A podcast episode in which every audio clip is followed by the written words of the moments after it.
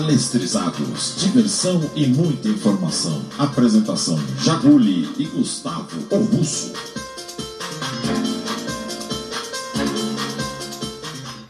E Libertadores, eu sou tri. Brasileirão nem vou falar. E cheirinho se ferrou. Ou porque é outro patamar. Patrick, tentava o Rony, luta pela bola o Rony, vai sobrar com Wesley, de qualquer maneira afasta, pinta Metropolitana. A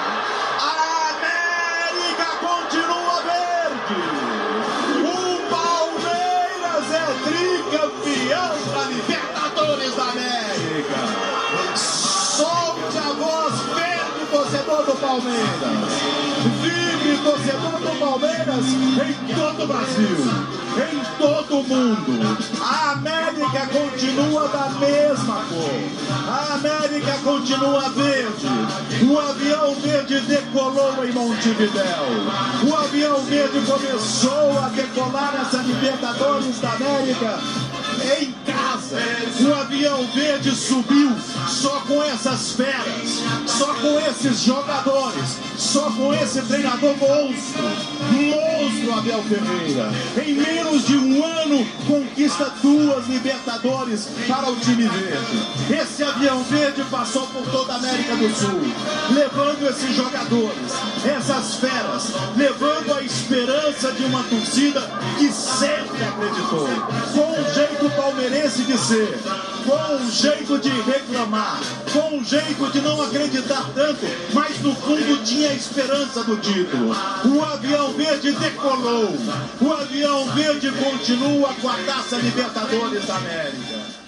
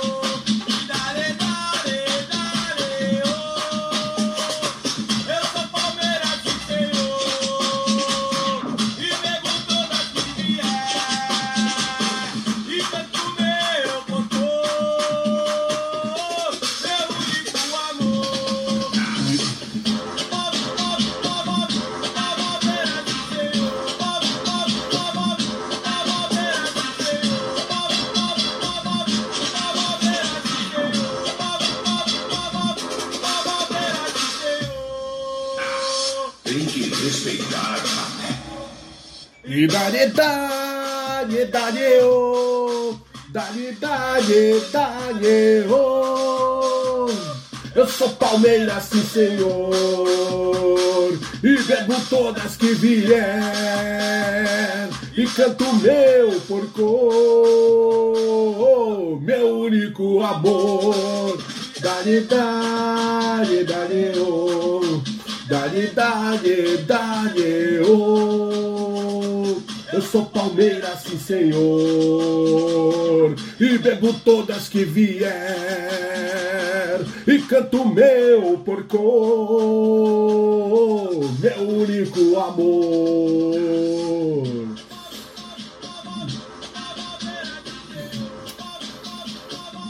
Sou Palmeiras, sim senhor.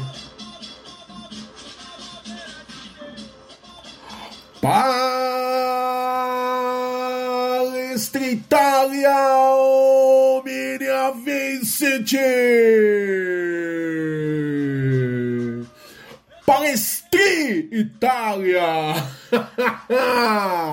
Sim, senhoras e senhores, sejam muito bem-vindos ao nosso programa especial, Palestrizados Especial Libertadores, Montevidéu é dos Porcos! Sim! É, nunca subestime um porco, nunca subestime um porco. Porco, tem gente que acha que a pior coisa do mundo é invasão de gafanhoto, né? Vocês não viram que são os porcos dominando o local, invadindo. Montevidéu tava linda. Eu sou Jagoro Alviverde. Esse é mais um Palestrizados, um Palestrizados especial, diferente. Que vamos falar de tudo que rolou na final da Libertadores, até porque eu tava lá, eu vi ao vivo em cores. Obrigado, meu Deus. Obrigado. Eu já adianto para vocês que eu acho que foi a viagem mais mágica que eu fiz na minha vida. Tudo, mas simplesmente tudo nessa viagem foi perfeito. As coisas se encaixaram assim e eu já vou explicar para vocês logo mais o porquê, mas universo conspirando para que você consiga alguma coisa. Inicialmente eu não iria, né? Muita grana, muitos problemas, mas acabaram as coisas se clareando, as coisas ajeitando, achando seus lugares e eu pude aí, com a graça do Senhor, acompanhar o Palmeiras nesta epopeia lá em Montevidéu. Mas a gente fala sobre isso daqui a pouco, porque nós vamos ter aí ao longo da nossa transmissão, ao longo deste programa especial, o diário de viagem do Jagore. Sim, senhoras e senhores. É, virei matéria aí de estudo. Muito legal. Mas o que importa mesmo é que o Tri veio para vocês que pediram, para vocês amigos que ficaram sabendo que eu ia. Vai lá, Jaguri, mostra que você é pequente e traz o Tri. Eu trouxe. Mas quem é o grande responsável por isso não sou eu, é óbvio. Mas vamos lá, vamos lá, vamos lá, vamos lá. Tanta coisa para se falar sobre esse título. Eu vou tentar elencar. Aí. Precisados vai ser feito esse especial em duas partes. Uma parte mais técnica com as análises que nós já fazemos, as nossas impressões, o que a gente viu, os destaques da partida, os heróis aí da, da partida, da final, dessa conquista, da, da campanha do Tri da Libertadores. E logo mais vocês terão a segunda parte, aí vamos dizer assim, uma parte mais zoeirística, talvez. é, porque a zoeira também faz parte. A zoeira never wendels. Mas é isso aí. Bom, Palmeiras, tricampeão da Libertadores, duas Libertadores no mesmo ano, pode? Pode! Quando você está falando do Palmeiras, pode! Porque tem aquela história de time grande, time isso, time aquilo. Só time gigante faz esse tipo de coisa. Tem que ser gigantesco para chegar nesse tipo de conquista, assim como o Palmeiras. Porque muita gente já questionava os dois campeonatos brasileiros de 67, a Taça Roberto, é, Taça Brasil e o Roberto Gomes Pedrosa, né? Foram feitos no mesmo ano porque havia datas para isso, né? Aí muita gente fala assim: ah, mas a Taça Brasil parece a Copa do Brasil. Ué, parece, mas não é. Era um torneio nacional. Tanto é que a mesma Taça Brasil é acreditada a outros times como títulos nacionais, como títulos brasileiros, e ninguém questiona, mas só questiona quando é o Palmeiras. Mas enfim, e agora? Daqui a alguns anos vão dizer que duas Libertadores no mesmo ano é fax? Será? Eu espero que sim. Eu quero mais é que os adversários se engasguem na polêmica. O que importa é a gente saber. Eu tava lá, eu sei que foi verdade, é isso que conta. Ah, Palmeiras, Palmeiras, Palmeiras, Palmeiras, Palmeiras, Libertadores. Bom, vou falar um pouquinho aí de como começou essa Libertadores com o Palmeiras. Vou falar da campanha, né? Vamos falar aí do, de onde o Palmeiras passou, quem enfrentou, por quem enfrentou, né? Afinal de contas, Libertadores, o tri da América, que começou para o Palmeiras. Na fase de grupos, o Palmeiras já defendia o título, era o, é o atual campeão, agora bicampeão, biênio 2021. O Palmeiras já tinha ganhado a Libertadores em 2020 com muita maestria. Libertadores, cuja final foi disputada este ano, em 2021, final contra o Santos. Aí muita gente reclamou, não, porque nossa, é final sem brilho, final feia. É, e agora foi contra o time da mídia, o time da moda, foi contra o Mingau. é, que falaram, ficaram dois meses falando que iam atropelar, que iam fazer, que iam acontecer. Toda a imprensa, naquele padrão Palmeiras, aquele clima que a gente tanto gosta, dizendo que não havia a menor possibilidade do Palmeiras ser campeão. Pois é. Em 2020 é porque o Palmeiras pegou a chave fácil. Só pegou os times baba da Libertadores. Como se o River Plate fosse baba, como se o próprio Santos na final fosse baba, né? Tem time aí que se gabou de baba, falou que o Palmeiras, né, estava sendo favorecido pelos deuses do futebol, mas tem um time aí que não aguenta o Guarani do Paraguai na Libertadores, né? Então é curioso isso. Tem time aí que acha que o Palmeiras pegou baba, mas chegou a perder também por, né, por Defensa e Justiça, sendo eliminado de torneio aí, não é? Então, de torneio sul-americano ainda por cima. Né? Mas enfim, Palmeiras foi lá e fez a sua a sua seu papel. E aí quando chegou na final, campeão. O Palmeiras entrou com responsabilidade muito grande, o Palmeiras que nos últimos anos, eu sempre digo para todo mundo que Libertadores é um torneio extremamente diferente de tudo que a gente vê no cotidiano de um time de futebol. E não é agora que eu vou mudar minha, minha fala, não. Eu continuo achando extremamente diferente. E Libertadores, a primeira receita para você ganhar é participar. Só que a Libertadores você pode chegar com um time bom, você pode chegar com uma organização, você pode chegar com, com tudo que talvez seja necessário para um título, e ainda assim, ao término do, do torneio, ao término da sua participação, você não estar com o caneco na mão. É diferente.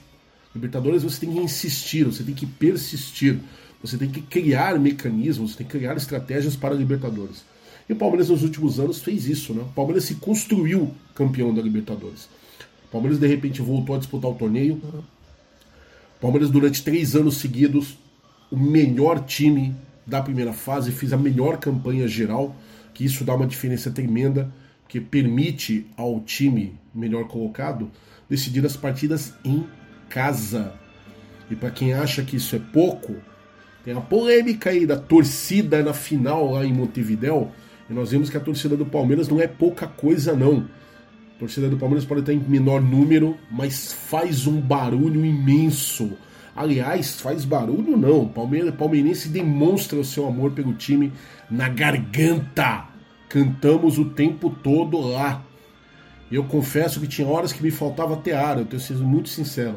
Eu fui para Montevidéu não com a saúde das melhores, mas isso é um outro assunto. E cheguei a passar mal no estádio. Mas é impressionante para vendo que a Mancha, que o pessoal da Savoia, da Porques e outras torcidas que estavam lá, todas as torcidas do Palmeiras que foram, uniu uníssono, uma torcida só. Os caras não pararam de cantar.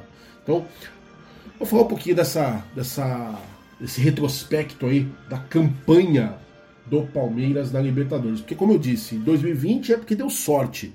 Em 2021, qual é a desculpa? Se vocês forem fazer um paralelo, o time do Mingau, time do Cheirinho, teve uma tabela muito mais fácil, um caminho muito mais fácil de ser percorrido do que o nosso. E a gente não ficou nessa, nessa coisa, ah, não, mas o Mingau chegou porque foi facilitado. Não, chegou porque tinha time para chegar. Essa que é a verdade. Libertadores, eu costumo dizer que não tem time grande e nem time pequeno, tem time determinado. Time determinado chega em decisão. E time determinado é que se torna campeão. Então vamos lá, vamos falar um pouquinho da campanha, tem tanta coisa, para precisar sem script, como vocês bem sabem, eu gosto de deixar a coisa bem no estilo papo de boteco mesmo. Mas a nossa trajetória na Libertadores 2021 começou no dia 21 do 4, né, 21 de abril, no estádio Monumental em Lima, no Peru. Nós fomos até lá enfrentar o Universitário do Peru, nosso primeiro desafio. E não começou muito fácil, não, porque achou que o Palmeiras simplesmente ia lá ia passar o carro no universitário. Os caras complicaram o jogo para nós, amigo. Danilo abriu o placar aos 19 do primeiro tempo. Rafael Veiga aos 6 fez 2 a 0. Gutierrez aos 19 e aos 22 do segundo tempo empataram. Né? Chegou a empatar, né? Foi o mesmo jogador que fez o gol os gols do, do adversário. E aí, aos 49 do segundo tempo, Renan achou o gol da nossa classificação.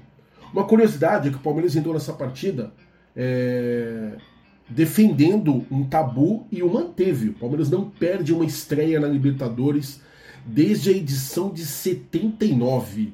Nesse período, foram 15 jogos com 12 vitórias e 3 empates. Palmeiras não sabe o que é perder uma partida inicial de Libertadores desde 1979. É, é, meu amigo. A vitória foi suada, né? Foi, foi tirada a fórceps, né? É... Outra curiosidade é que o Renan, zagueiro canhoto, ele tornou-se o terceiro atleta mais jovem a fazer um gol pelo Verdão na Comembol Libertadores. Ele tinha 18 anos, 11 meses e 2 dias na data dessa partida. Apenas Gabriel Veron, aos 18 anos, 1 mês e 19 dias, e Gabriel Jesus, aos 18 anos, 10 meses e 13 dias, estão à frente de Renan nesse ranking. Curiosidade, né? Muito legal. O Palmeiras nessa partida foi a campo com Everton, Luan, Gustavo Gomes e Alane Imperiur, Marcos Rocha substituído por Wesley, Danilo, Patrick de Paula substituído por Gustavo Scarpa, Rafael Veiga substituído por Danilo Barbosa e Victor Luiz substituído por Lucas Esteves, Rony e Luiz Adriano. O técnico eh, Luiz Adriano substituído por Renan, justamente o homem que fez o terceiro gol. O técnico sempre ele simpático português Abel Ferreira. Uma coisa legal é que uh, Rafael Veiga nessa partida jogou muita bola, muita bola. Ele já estava se destacando desde o ano passado, o jogador, talvez o grande nome dessa campanha da Libertadores. Claro que tem o Everton fazendo defesas monumentais. A gente tem aí Gustavo Gomes, que não é à toa que é xodó da nossa torcida o Rony, né, que a gente, a, a gente brinca, não acho o Rony tão habilidoso, mas é muita raça e na Libertadores realmente ele se transforma, é incrível. Vira a chave e ele se torna um monstro. Mas talvez o grande nome desse período todo seja Rafael Veiga. E eu me lembro que nessa partida inicial, o Rafael Veiga foi muito elogiado, já fez uma partida excepcional. Talvez já para dar um vislumbre do que viria por aí. Aí na segunda rodada, ainda na fase de grupos, o Palmeiras né, foi é, recebeu o Independente Del Valle do Equador. Um jogo que eu tava muito ansioso para ver, muito ansioso, porque assim, eu sou daquele tipo de palmeirense rancoroso, sabe aquele palmeirense rancoroso? Que palmeirense que é vingativo, eu sou. Quando o Palmeiras negociou com o então técnico do Independente Del Valle, né, o o, como é que é o nome dele lá, o Magneto, Miguel Ángel Ramírez. Não veio, não veio, não quis vir, é direito do cara, ninguém vai ficar marcando isso. Só que os jogadores do Del Valle tiraram uma onda. Que eles achavam que era legal, né? Quando saiu é, que o Palmeiras era um time menor, foi assim que nos chamaram. E quando saiu o sorteio da Libertadores, agora 2021, e que nós estivemos no mesmo grupo, antes eles falaram que queriam nos pegar de todo jeito que seria legal, né? E aí realizamos um sonho. E eu fiquei muito na bronca com isso. Fiquei mesmo, confesso. E eu ansiava demais por esse jogo. E aí o Palmeiras, no dia 27 de abril, recebeu o Independente Del Valle no, no Allianz Parque. E o placar foi de sonho. Palmeiras 5, Independente Del Valle 0 com gols de Rony aos 10 minutos, Luiz Adriano aos 19 no primeiro tempo, Patrick de Paula aos 19, Rony novamente aos 28 e Danilo Barbosa aos 35 do segundo tempo. O Palmeiras passeou. Palmeiras que foi a campo com Everton, Luan, Gustavo Gomes e Renan, Marcos Rocha, Danilo, substituído por Felipe Melo aos 31 do segundo tempo, Patrick de Paula, Danilo Bar... substituído por Danilo Barbosa, Rafael Veiga, substituído por Zé Rafael e Victor Luiz. Rony, substituído por Wesley, e Luiz Adriano, substituído por William. É, o que é bacana destacar dessa, dessa partida é que a intensidade e a calma com que o Palmeiras jogou. Palmeiras, uma, uma coisa que pouca gente parece ter se ligado, eu vi pouquíssima gente falando isso, é que nessa partida o Abel já começou, talvez até pelo placar elástico também, lógico, mas o Abel fazendo algumas experiências que já tinham sido mostradas no Campeonato Paulista, alguns esboços, muita gente reclamou. É muito fácil a gente reclamar quando a coisa não sai bem, né? Quando o time não vence, quando o time não, não, consegue a classificação por determinado torneio. Eu lembro que o Palmeiras entrou com uma escalação parecida contra o CRB e foi eliminado da Copa do Brasil, choveu corneta. Eu mesmo fiquei muito chateado naquela situação, faço minha, minha culpa.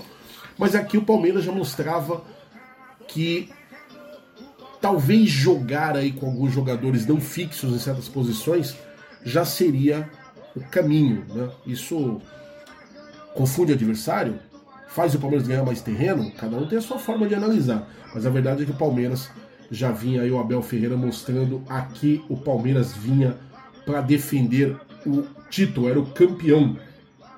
Na terceira fase, ainda na fase de grupos, Palmeiras foi até a Argentina enfrentar um dos times mais chatos da Libertadores, o Defensa e Justiça.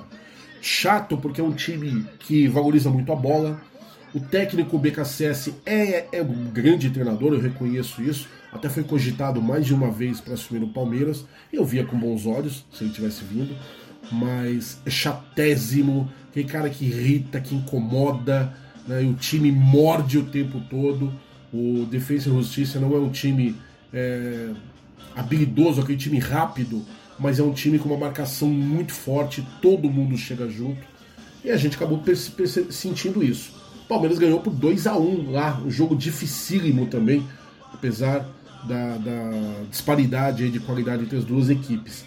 Palmeiras fez 2 a 1 Os gols do Verdão, Rony ao, ao, logo a um minuto e aos 10 né, fez tudo no segundo tempo. Né? Palmeiras é, acabou decretando a vitória. Palmeiras entrou em campo com Everton, Luan, Gustavo Gomes e Renan, Marcos Rocha, Danilo substituído por Felipe Melo, Patrick de Paula substituído por Danilo Barbosa, Rafael Veiga substituído por Mike e Victor Luiz, Rony e Luiz Adriano substituído por Wesley. Uma curiosidade é que diante do time argentino, o Palmeiras completou uma sequência de sete partidas em um período de apenas 14 dias. Era aquele período aí do Palmeiras e a maratona por conta da pandemia, jogos adiados e tudo mais.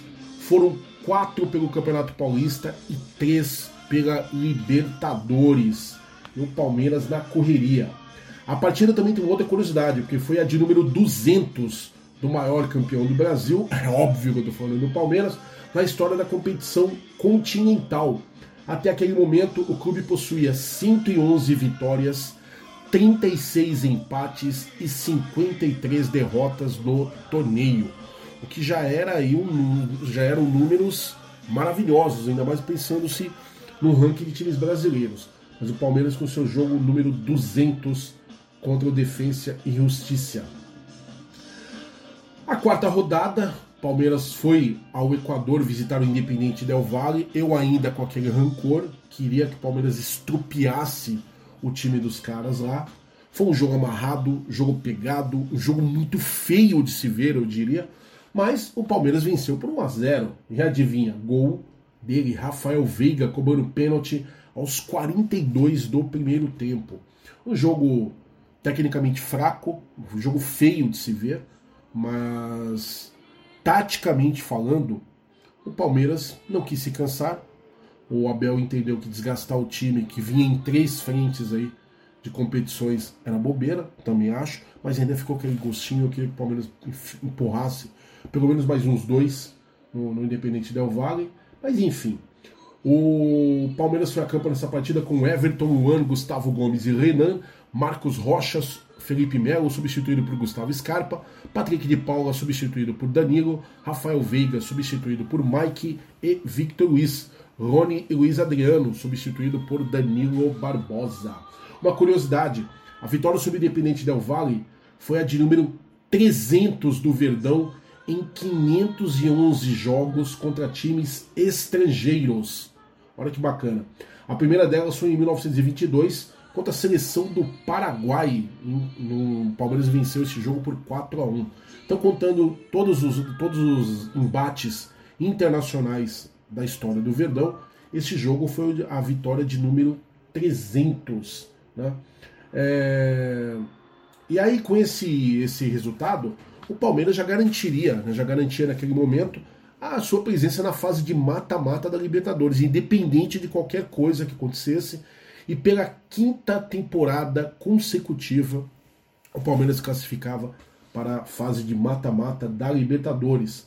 Uma coisa curiosa também que o Palmeiras alcançou na, na noite dessa partida a marca de 12 jogos sem perder como visitante na competição sul-americana, igualando assim o recorde alcançado pelo River Plate da Argentina, que é uma máquina de jogar bola, sabemos disso, de 2018 a 2019. A equipe palestrina, aliás, não tardaria a superar a marca histórica dos argentinos, mas esse é papo para depois. Porta é isso aí. Palmeiras já classificado, foi para sua quinta rodada né, e recebeu o Defensa e Justiça da Argentina no Allianz Parque. Nossa única derrota na Libertadores, Palmeiras perdeu por 3 a 4 num jogo atípico em todos os sentidos. Ficamos muito chateados, eu particularmente fiquei, eu queria invencibilidade, queria a melhor campanha. Foi por causa desse jogo, dessa derrota, que o Atlético Mineiro terminou a, a campanha da Libertadores com a melhor campanha da primeira fase e o Palmeiras acabou ficando em segundo. Né? Mas valeu por alguns testes. Né? O Palmeiras se portando muito bem no que diz respeito a meio-campo, ataque, né? mas a defesa deu milho até onde podia nessa noite. Muita gente criticou, muita gente achou que o projeto Libertadores, o projeto Tri, estaria ah, comprometido né, com isso. Mas não foi bem que aconteceu, mas enfim, foi, foi uma coisa muito chata. O Palmeiras fez. É, chegou a, a ficar atrás do placar duas vezes, empatou que a ordem foi a seguinte: o Bol abriu para o Defesa de Justiça aos 8 minutos, o Zé Rafael empatou aos 10, o Bol fez aos 26, o William buscou aos 34 do primeiro tempo o empate, Matias Rodrigues aos 5 fez 3 a 2, Gustavo Scarpa aos 29 empatou, e numa bobeira absurda do Palmeiras, Romero aos 49 do segundo tempo me lembro do lance, deixaram ele entrar cruzado, né? E a, fez a jogada toda pela lateral, a bola sobrou no meio e mandou para dentro, praticamente sozinho, fuzilando ali o goleiro Jailson, que era o goleiro nesse dia. O nosso querido Everton estava na, na, convocado pela seleção e o Palmeiras conhecia ali a sua primeira derrota e a primeira vez numa Libertadores que o Palmeiras era goleado. O Palmeiras tomava mais de dois gols em uma fase como essa. Bom, mas enfim, ficou de aprendizado. Palmeiras foi a campo com Jailson, Danilo Barbosa, Luan e Vanderlan, Lucas Lima, Danilo, Zé Rafael, substituído por Gabriel Menino, Gustavo Scarpa e Vinha, Wesley, substituído por Giovanni e William. Um time misto, um time modificado, mas não, não foi por isso que a derrota saiu não. O Palmeiras quis fazer testes e acabou faltando talvez um pouquinho da concentração e acabou isso. Uma curiosidade: Abel Ferreira completou 50 partidas no comando do Palmeiras nessa noite. Até então, tinha 28 vitórias, 9 empates e 13 derrotas. O... Como eu já disse, né, o Palmeiras buscou a igualdade no placar em três momentos. Isso mostra poder de, de reação também, que é muito importante. Ainda mais quando está falando num torneio onde até times pequenos causam estrago, né, como é a Libertadores. Ah, o resultado não teve relevância nenhuma para a classificação final do Verdão, mas ficou aquele gostinho de que a gente merecia mais, né? Ou enfim, Palmeiras vai para a fase de grupos, né? Ainda sexta rodada, seu último jogo, já não valia absolutamente nada, já enfrentando o eliminado Universitário do Peru, né? isso no dia 27 de maio né, no Allianz Parque, o Palmeiras fez o que tinha que fazer, vencer o Universitário do Peru. E venceu muito bem, 6 a 0. Goleada retumbante. Gols de Vinha aos 41 e Zé Rafael aos 46 do primeiro tempo. Palmeiras praticamente com mais da, da primeira meia hora aí de, de jogo sem marcar e quando marcou começou a abrir uma porteira, como se dizem, né? Aí no segundo tempo, Gomes aos 9, Luan aos, desculpa, William aos 14, Rony aos 31 e aos 44 do segundo tempo. Palmeiras essa noite jogou com Everton, Gabriel Menino, Gomes substituído por Luan, Alane Imperiur, substituído por Rony, e Vinha, Danilo Barbosa, Danilo, substituído por Patrick de Paula, Zé Rafael e Gustavo Scarpa, é, Wesley, substituído por Rafael Veiga, e William, substituído por Luiz Adriano. Curiosidade, o Palmeiras ficou a apenas um gol de igualar a maior goleada de sua história na Libertadores. Quem não se recorda do 7 a 0 contra o El Nacional do Equador em 4 de abril de 95 no estádio Palestra Itália. É o jogo da volta, né? O famoso Palmeiras perdeu lá pro Nacional, né? E teve aquela polêmica com o Edmundo, o repórter. O Edmundo chutou a câmera do repórter, ficou preso lá durante uns dias. O Palmeiras conseguiu liberá-lo depois, né? E aí, no jogo da volta, o Palmeiras liberou toda a sua fúria. E o Edmundo também fez dois gols nesse jogo. Só não fez chover. É, o, outras curiosidades particulares de jogadores, né? William e Rony nessa partida tornaram-se vice-líderes no ranking dos maiores artilheiros do, do clube na história da Libertadores, com 11 bolas na rede cada. Ambos ficaram um tento de igualar o recorde de Alex, que defendeu o Verdão nas edições de 99 a 2001. Borja e Tupanzinho também fizeram 11 gols pelo Alviverde no torneio. Outro alcançar uma marca expressiva diante desse, desse, desse confronto com os peruanos foi Gustavo Gomes, mais uma, né? Com 16 bolas na rede até então, o Paraguai empatou com o Júnior Baiano e Roque Júnior na sétima posição da lista dos maiores zagueiros artilheiros do clube em todos os tempos. É, meu amigo, lembrando que ele fez aí o gol aos 9 minutos do segundo tempo. Gustavo Gomes, nosso xerife. Aí o Palmeiras partiu para as oitavas de final, jogo da ida contra a Universidade Católica. Muita gente preocupada, Católica, é, time de tradição na Libertadores, mas eu confesso que eu não me preocupei, sem arrogância, tá? Sabia que um jogo complicado, principalmente jogando lá no Chile a primeira, mas Palmeiras era mais time, né? Só que não foi tão fácil quanto eu pensava, não. No, no dia 14 do 7, 14 de julho, em São Carlos de Apoquindo, em Santiago, no Chile, o Palmeiras conseguiu bater a Universidade Católica por apenas 1 a 0, placar mínimo, mas mais do que suficiente para a vitória. O gol, de novo ele, Rafael Veiga, aos 41 minutos do primeiro tempo. O Palmeiras foi a campo com Everton, Marcos Rocha, Kusevich, Gomes e Vinha, substituído por Victor Luiz. Danilo, Zé Rafael, Gustavo Scarpa, substituído por Dudu, Dudu voltando a figurar aí como um dos jogadores de Libertadores. Rafael Veiga, substituído por Patrick de Paula. E Breno Lopes, substituído por Wesley. Daverson, substituído por William. Uma curiosidade: com gol marcado no Chile, Rafael Veiga manteve 100% de aproveitamento em cobranças de pênalti pelo Verdão. Até aquele momento, e ainda permanece, o Meia havia batido 12 penalidades pelo clube, 12 naquele momento, mas ele ainda continua com a invencibilidade nos pênaltis.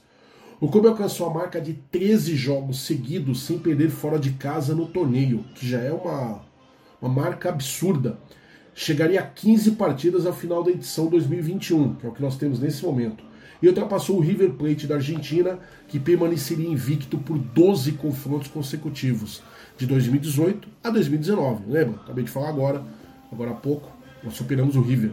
A última derrota do Verdão longe de seus domínios na Libertadores ocorreu em 2019, ainda na fase de grupos, diante do San Lourenço da Argentina, 1 a 0 um jogo que me irrita profundamente, que o palmeirense que é bom de memória vai lembrar.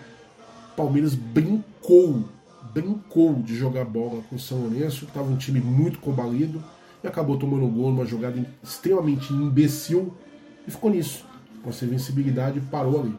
Então, desde 2019, desde esse confronto aí, o Palmeiras não sabe o que é derrota como visitante na Libertadores, o que já é fantástico, né?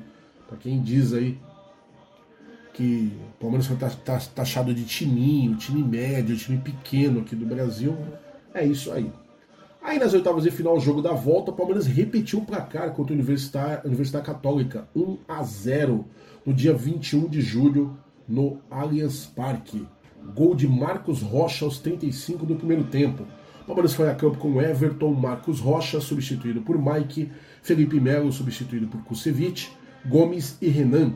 Danilo, Zé Rafael, Gustavo Scarpa, Rafael Veiga substituído por Dudu e Wesley substituído por Breno Lopes, Daverson substituído por Gabriel Veron. As curiosidades da partida, que com oito triunfos em sequência pela Libertadores e pelo Brasileirão, o Palmeiras bateu o seu recorde de vitórias seguidas na era Abel Ferreira, iniciado em novembro de 2020. Sensacional. É...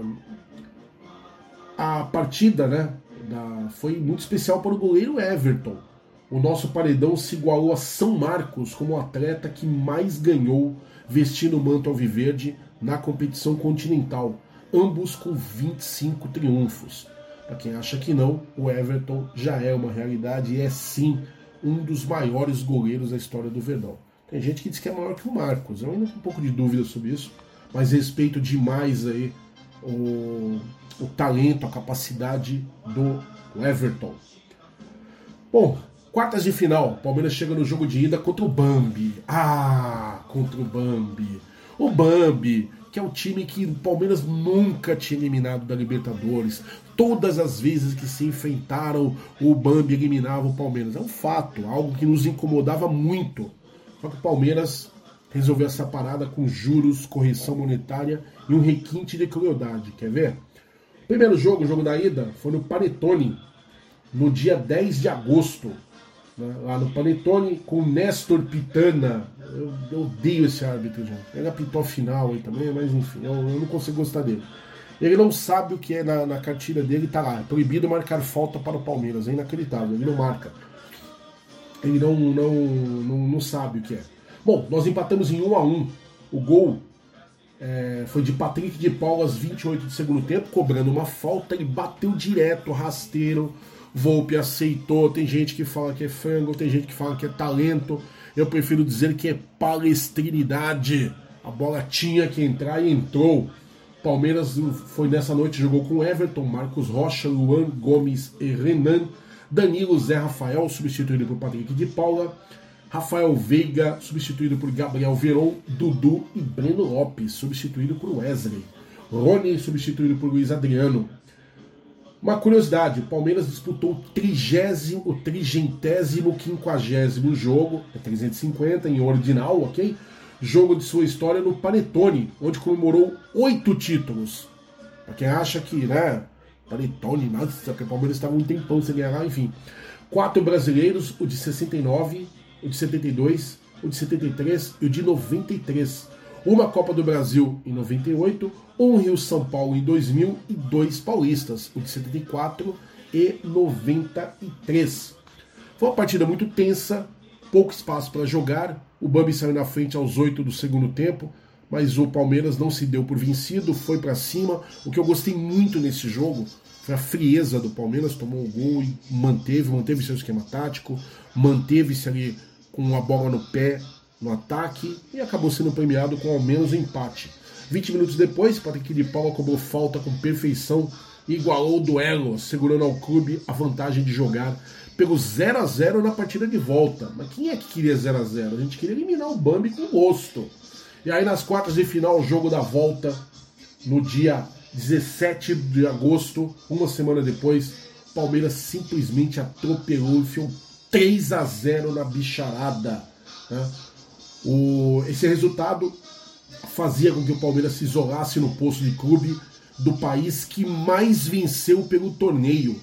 75 triunfos, um a mais do que o Grêmio, e ampliou a superioridade sobre o Bambi em jogos do Allianz Parque.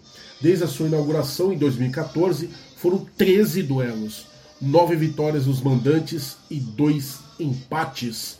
Nenhum outro time perdeu tanto para o Verdão na Arena Palestrina quanto o Bambi.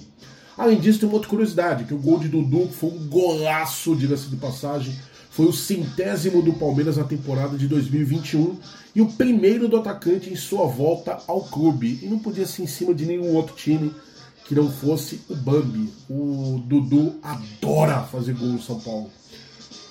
Rafael Veiga aos 10 do primeiro tempo, Dudu aos 21 e Patrick de Paula aos 32 do segundo tempo fizeram, construíram o placar de 3 a 0. Não falei que foi com requinte de qualidade? É isso aí. Palmeiras que foi a campo com Everton, Marcos Rocha, Luan, Gomes e Renan. Danilo Zé Rafael, substituído por Patrick de Paula. Rafael Veiga, substituído por Piquerez. É, o Piquerez entrando aí no time. Dudu, substituído por Felipe Melo. E Wesley, substituído por Gabriel Menino. E Rony, substituído por Daverson. Muito legal. Aí, na semifinal, jogo de ida, Palmeiras encarando o Atlético Mineiro o time de segunda melhor campanha enfrentando o time de melhor campanha da Libertadores. Ou seja, resumindo, as duas melhores campanhas do torneio desse ano na primeira fase se enfrentando.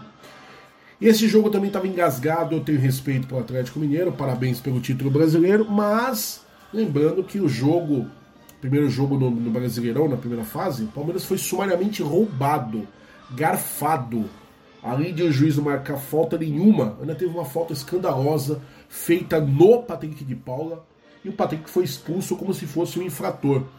Isso é... Perdão, desestabilizou completamente o elenco do Palmeiras. Estou dizendo que foi por causa disso a derrota, mas claro que contribuiu e muito. E o time do Atlético Mineiro, que é um bom time, um time realmente montado para fazer frente aos rivais, mas é um time prepotente também, alguns jogadores ali se achando. Mas enfim, é o que nos importa que é o futebol.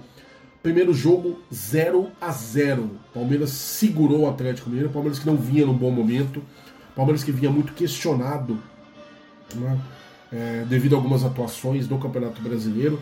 O Abel usou de estratégia, ou ferrolho verde, como muitos falaram. O Palmeiras fez uma retranca, eu não acho que necessariamente uma retranca, mas o Palmeiras abdicou muito de ataque e teve chance, poderia de repente ter saído, ter, é, saído do, de casa já com uma vitória. Mas o Palmeiras seguiu o script, marcou muito bem o Atlético Mineiro, não deu espaços. Talvez tenha sido o embate onde mais a estratégia do Abel ficou evidenciada, o quanto o Abel estuda realmente o adversário não, o Atlético Mineiro não deu espaço e na única falha do Palmeiras defensiva houve um pênalti. Pênalti para o Atlético Mineiro, pênalti justo, eu não reclamo da marcação do pênalti de forma alguma. E aí o Palmeiras mostrando também que tem sorte, sorte de campeão. Hulk todo marrento foi lá, bateu, botou na trave. E aí, meu amigo, 0 a 0 E aí se inverteu tudo, né? Porque o Palmeiras precisava ir para o Mineirão apenas com o intuito de fazer um gol ou para vencer ou para empatar. Qualquer empate com gols daria a classificação ao Palmeiras. Enfim, Palmeiras 0 a 0 Palmeiras que nessa noite jogou com Everton, Marcos Rocha, Luan, Gomes e Piquerez. Felipe Melo substituído por Danilo, Zé Rafael, Patrick substituído por Patrick de Paula, Rafael Veiga, Dudu substituído por Wesley e Rony substituído por Gabriel Veron, Luiz Adriano substituído por Daverson. Uma curiosidade dessa partida, Palmeiras chegou a 208 jogos pela Libertadores e se isolou como clube brasileiro com mais partidas na história da competição, à frente do Grêmio 207 e do Bambi 199. Detalhe, o Bambi que se gabava, que era o dono da Libertadores tal, enfim, já é história.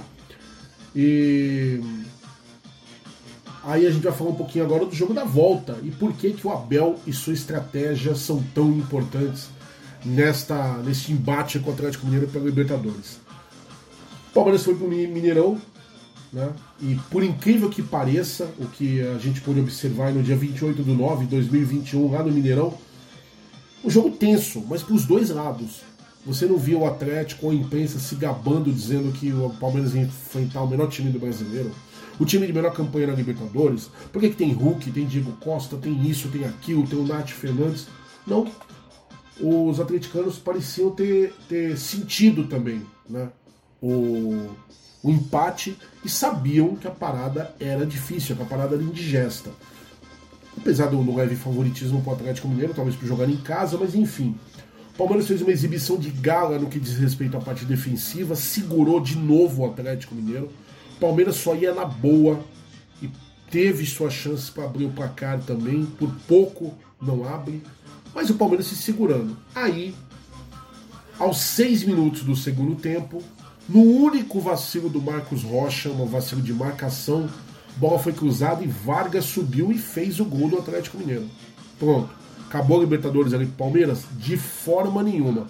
Qual palmeirense que não se sentiu aí acalentado, acalmado, quando mostra-se na TV a imagem do Abel? O Abel faz o gesto de espera e aponta para a própria fronte, como quem fala assim: cabeça fria, aguardem. E o Palmeiras foi para cima. Gabriel Verão entrou, conseguiu a jogada numa falha defensiva do Natan. É verdade que falhou, mas não temos nada a ver com isso. A gente está ali para aproveitar. O Gabriel Veron é, entrou, fez uma linda jogada pela lateral, ganhando a área e rolou no meio. Macia. Como que diria José Silveira? Boa pedindo, me chuta, me chuta, me chuta.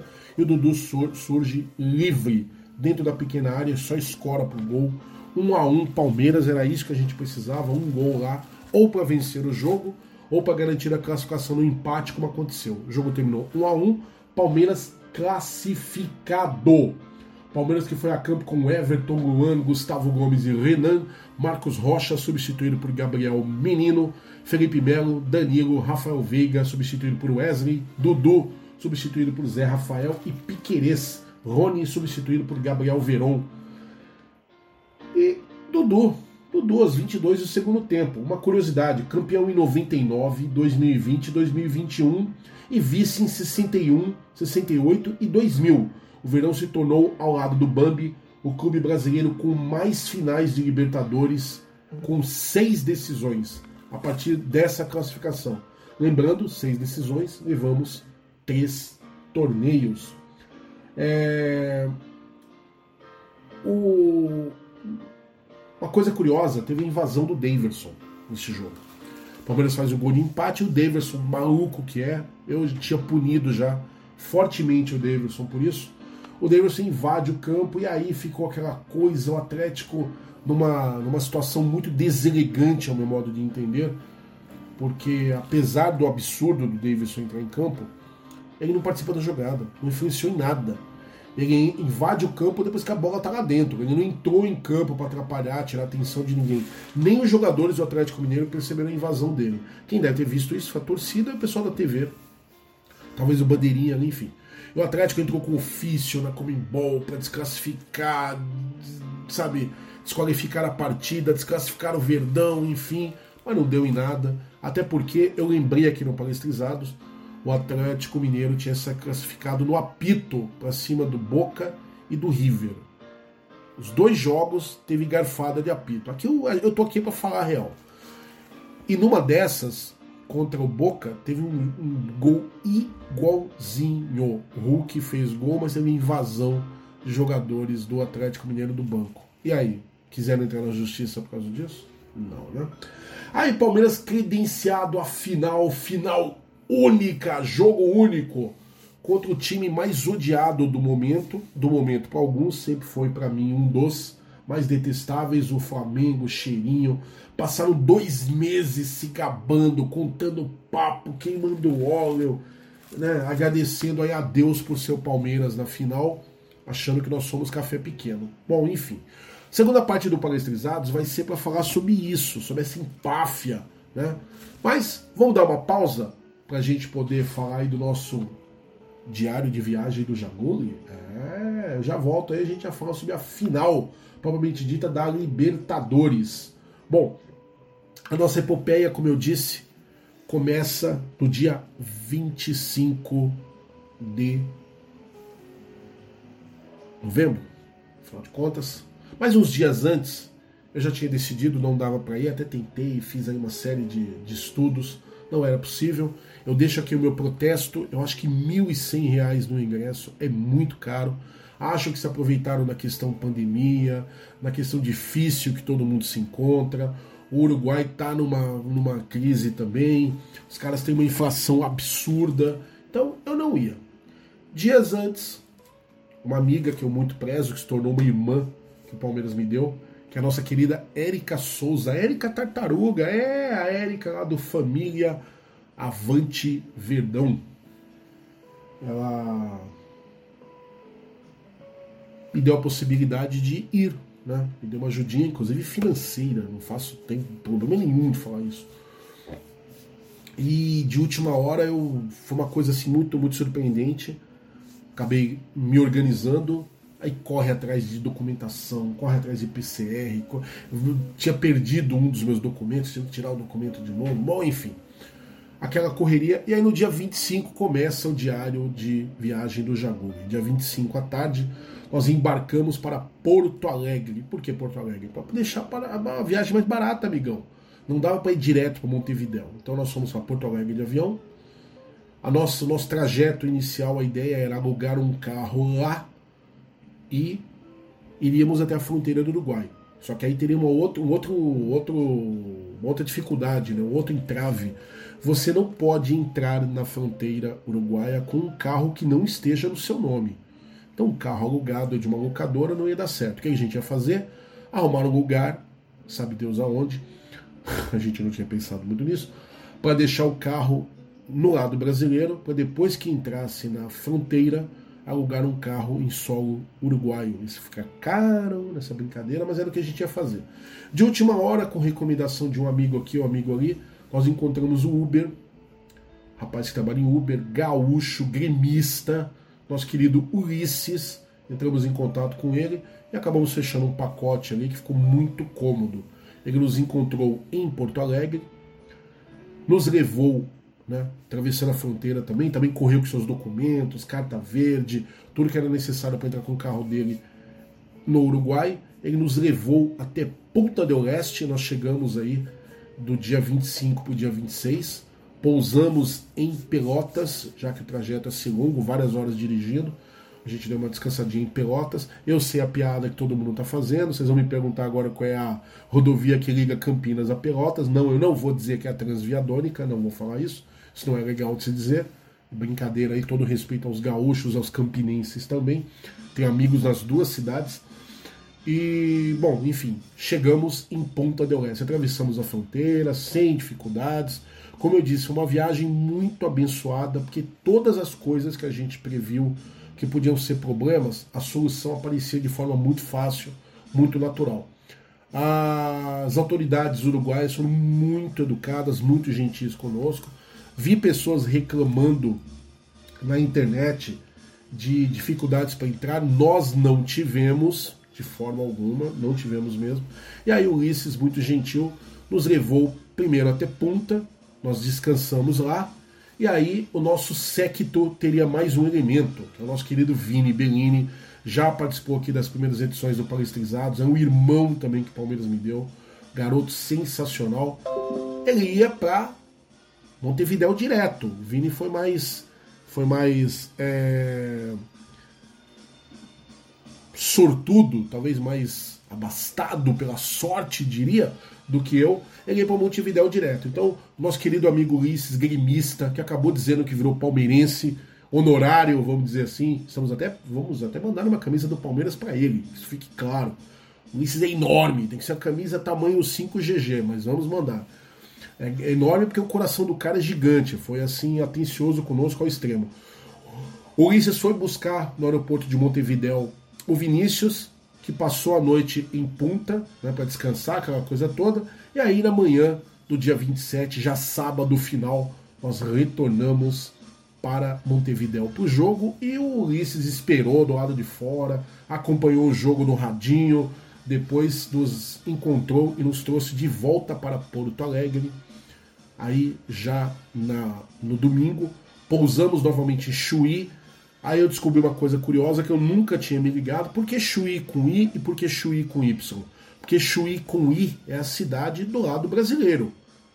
A cidade com Y, que é, eles tratam por cidade gêmea, do outro lado, é Chuí com Y. A Uruguai é com Y, a brasileira é com I. Nós pousamos ainda à noite do sábado, ainda madrugada de, de sábado para domingo, é, em Chuí, Chuí brasileira. E aí na, logo que acordamos, descansamos ali umas duas, três horinhas. O Ulisses terminou o trajeto, nos levou até o aeroporto de Porto Alegre. Às 2h35 embarcamos, voltamos aqui, voltando para São Paulo, porque todo mundo trabalhava. Eu quero agradecer demais essas pessoas, demais.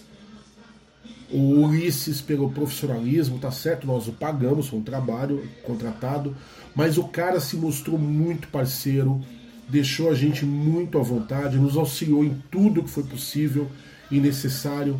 Como eu disse, uma viagem abençoada. Quero agradecer demais a Érica. Érica, coisa de irmã, conseguiu conseguir realizar um sonho. Eu queria muito estar nesse jogo, por questões profissionais, afetivas e pessoais, algumas que eu não posso dizer aqui no ar, infelizmente, não posso abrir para vocês, mas eu precisava demais estar nesse jogo. Não é nem a questão só de querer, eu precisava estar nesse jogo.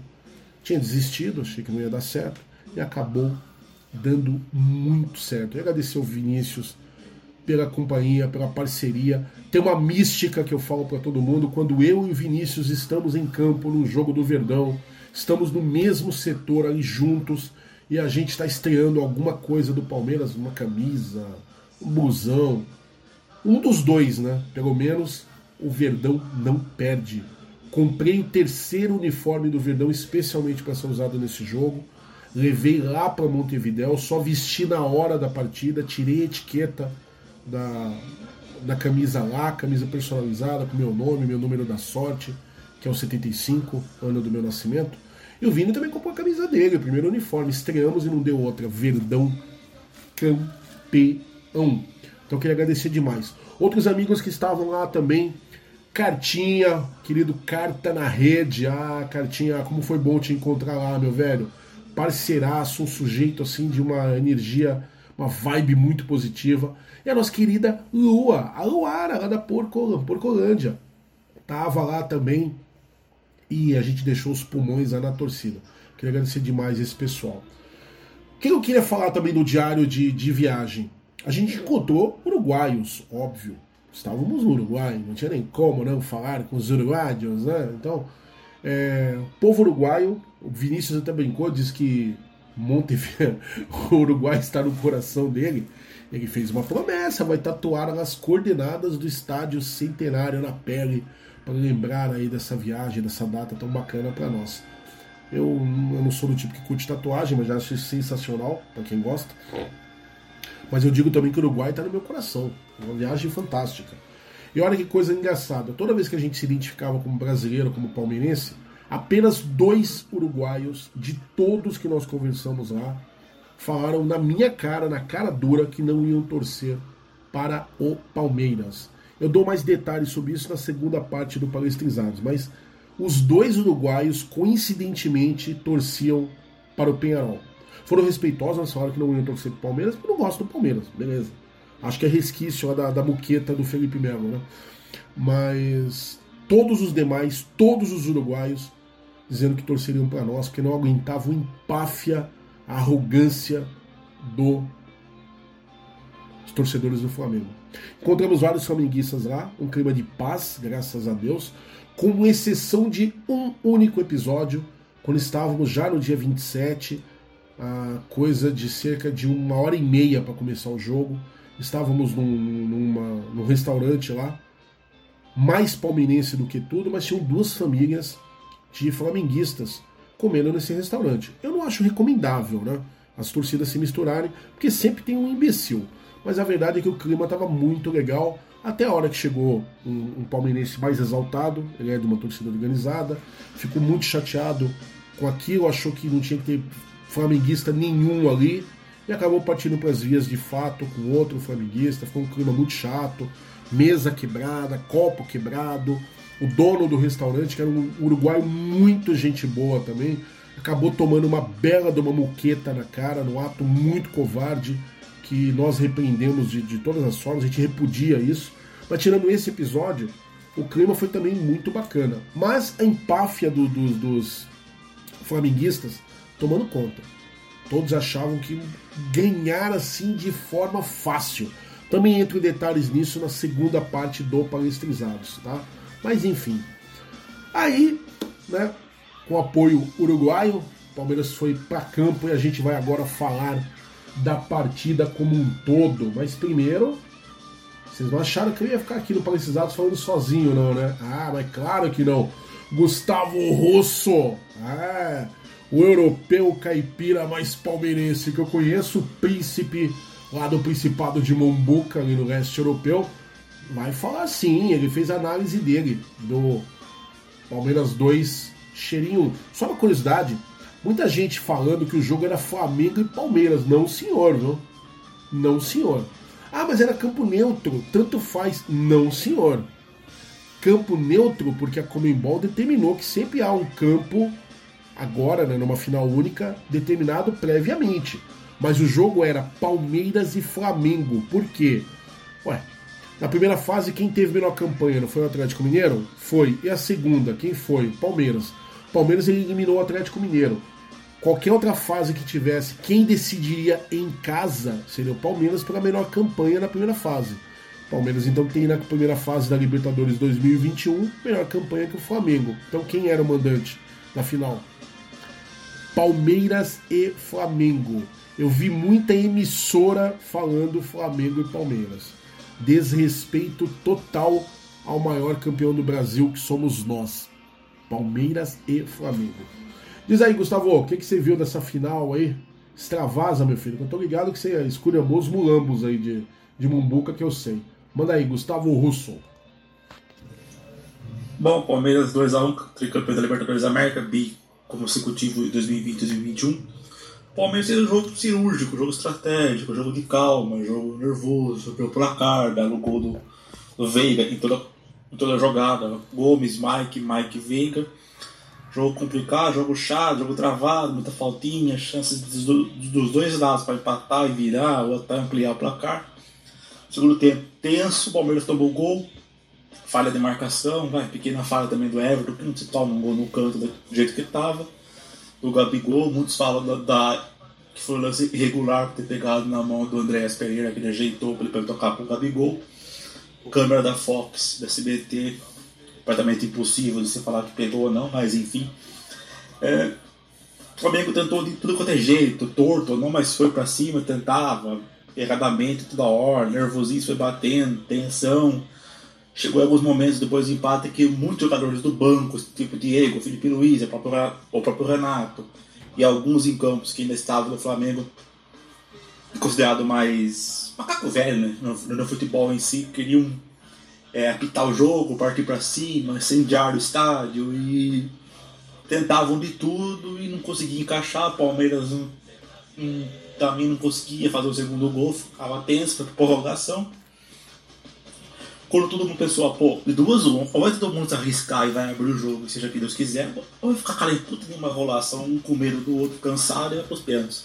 Uma infelicidade do, do Andrés Pereira, infelicidade para nós, ele errou na saída de bola junto com o Diego Alves. O Davidson foi esperto, se antecipou, roubou a bola, chutou, fez 2x1 um Palmeiras. O Palmeiras conseguiu segurar no restante do primeiro tempo da prorrogação, conseguiu segurar no segundo tempo da prorrogação, tomou seus sufocos, tomou pressãozinha, que é tentou alguns contra-ataques para matar o jogo, mas acabou não conseguindo. Teve até um bem no finalzinho, que até vi, eu vi gol daquele do Diogo Barbosa, do, do Danilo Barbosa, eu vi gol mas acabou não entrando. Mas felizmente esse abafa do Flamengo, é, felizmente para nós, o Palmeiras conseguiu se segurar de toda qualquer forma e levou o tricampeonato. Jogo cirúrgico, jogo tático, jogo é, de calma, jogo de, com certos erros, com muitos positivos, muitos negativos dentro de campo, jogo pensado, estratégica. Todo mundo achou que o Piqueires era lateral esquerdo, mas ele era falso, terceiro zagueiro. Scarpa, que era um ala para jogar de toda hora para frente, ficou preso. Ele soltou o Mike, ele foi colocar só o Felipe Melo. Quando ele falou na coletiva que estava pronta para o jogo, o Felipe Melo não tinha função nenhuma de jogar. Ele entrou nos dois, três minutinhos, parecido que foi no Maracanã contra o Santos. Só que um, o Felipe Melo teve a lesão próxima à final e o outro, o Felipe Melo, estava voltando de uma lesão séria.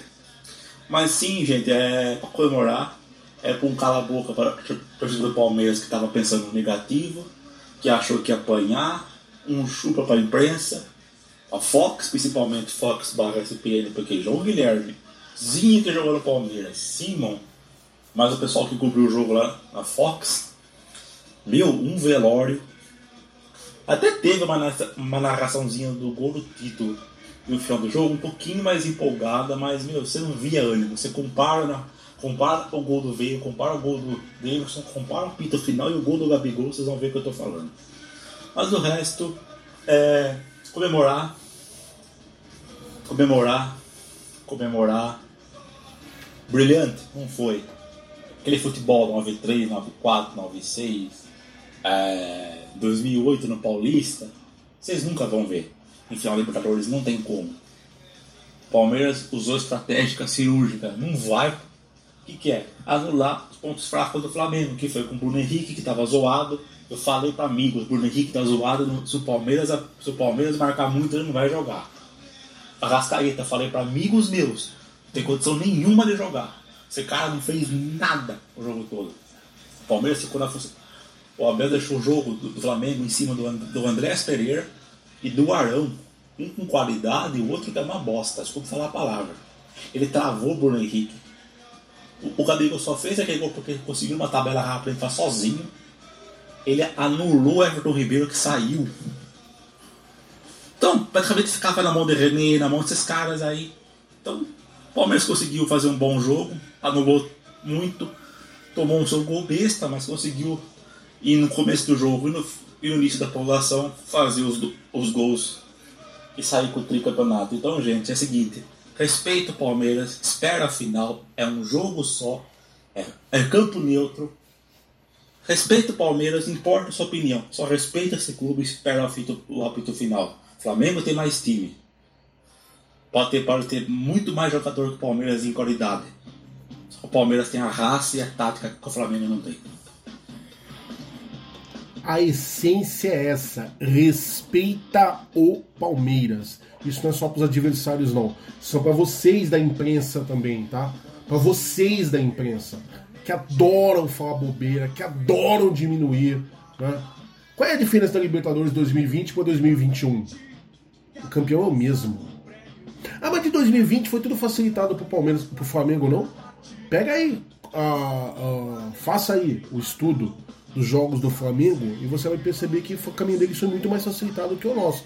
Teoricamente, pegaram times mais fáceis. Eu não vi ninguém do Palmeiras falando isso. Ninguém preocupado com isso. Esse ano não teve, né? E aí? A final de 2021 foi final bonita? Foi com um time forte? Que desmereceram o Santos também, né? Com todo respeito. Eu brinco, zoo tudo, mas pelo amor de Deus, o Santos chegou porque tinha que chegar. Eliminou Boca. Nós eliminamos o River. E aí?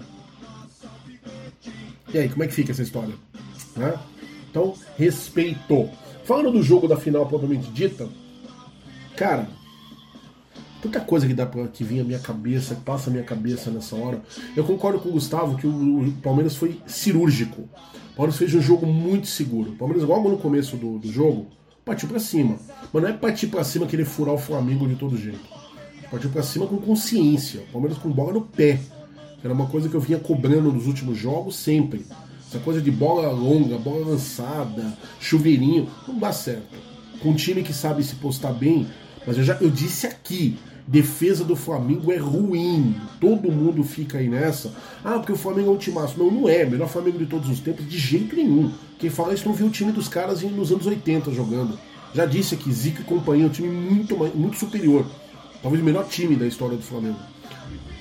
O Flamengo tem um belo meio-campo, mas que estava combalido, de Rascaeta. Só discordo do Gustavo que ele não fez nada. Não é bem assim, não, porque com meia perna ele deu passe pro gol do, do Gabi Trave. Né? A maioria flamenguista no estádio. A gente vai falar sobre as questões climáticas, o que o vento incomodou a torcida, não, não deixou o Flamengo desempenhar o seu melhor futebol na segunda parte desse, desse especial. Mas a verdade é que, meu amigo, torcida do Palmeiras está de parabéns, entrou com alma em campo. E o time comprou isso. O time botou o coração na ponta da chuteira, como se diz. E o Palmeiras foi para cima. O gol do Palmeiras, cara, que jogada linda. Pra flamenguista que adora ficar esculhambando. Eu conheço um aí, eu não vou citar o nome dele aqui para não dar ibope pro cara de jeito nenhum. Mas um que adora esculhambar o Gustavo Gomes. Cara, que lançamento foi aquele do Gustavo Gomes pro Mike? E o Mike, que a gente tava tão preocupado, pô, não vai jogar Marcos Rocha. O Mike foi perfeito. O Mike defensivamente foi perfeito. E aí eu que reclamo tanto que o Mike não vai para frente, que o Mike não passa no meio campo, o Mike... ele passou para pegar aquela bola maravilhosa do Gustavo Gomes e dar um passe milimétrico pro Rafael Veiga tinha que ser o Veiga para abrir o placar, jogando muito bem, até uma forma de coroar o bom trabalho dele. Botou no canto, a jogada é linda, mas eu não sei qual parte da jogada é mais bonita.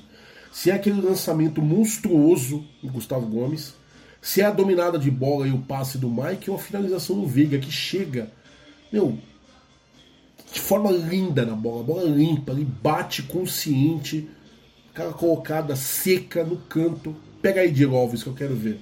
O Arão, que falou que ganha 2 a 0 A gente vai começar a subir isso também na segunda parte do Palestrizados. Mas falando da parte técnica, que momento lindo.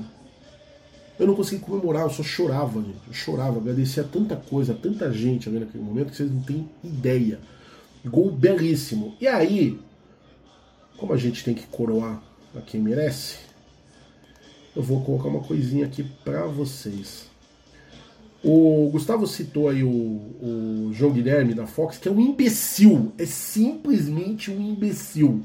Eu não falo nem pelo trabalho dele, não falo pela, pela capacidade dele de narrar. Até acho que é um grande narrador, para falar a verdade. Um, talvez um dos melhores aí, ou um dos menos piores que a gente vê na TV hoje. Porque narrador bom tá, né? Mas enfim. Mas. Eu quero colocar uma coisinha aqui. E até uma, uma, um reconhecimento ao senhor João Guilherme porque o Malvadão, que é um apelido ridículo, né? O Malvadão, Flamengo. Então, eu vou tirar o som aqui. Segura essa aqui para mim, João Guilherme, por favor.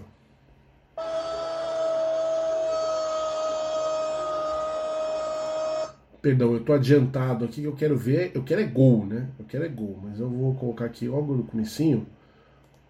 O grande momento tão aguardado por milhões e milhões de apaixonados por futebol em todo o Brasil, por rubro-negros, por palmeirenses. Chegou a hora da final histórica de Monte. 125 milhões de reais. E olha a bola longa. Mike entrou sozinho, tocou para trás. Olha o chute e o gol do Verdão. Veiga! Faz barulho, galera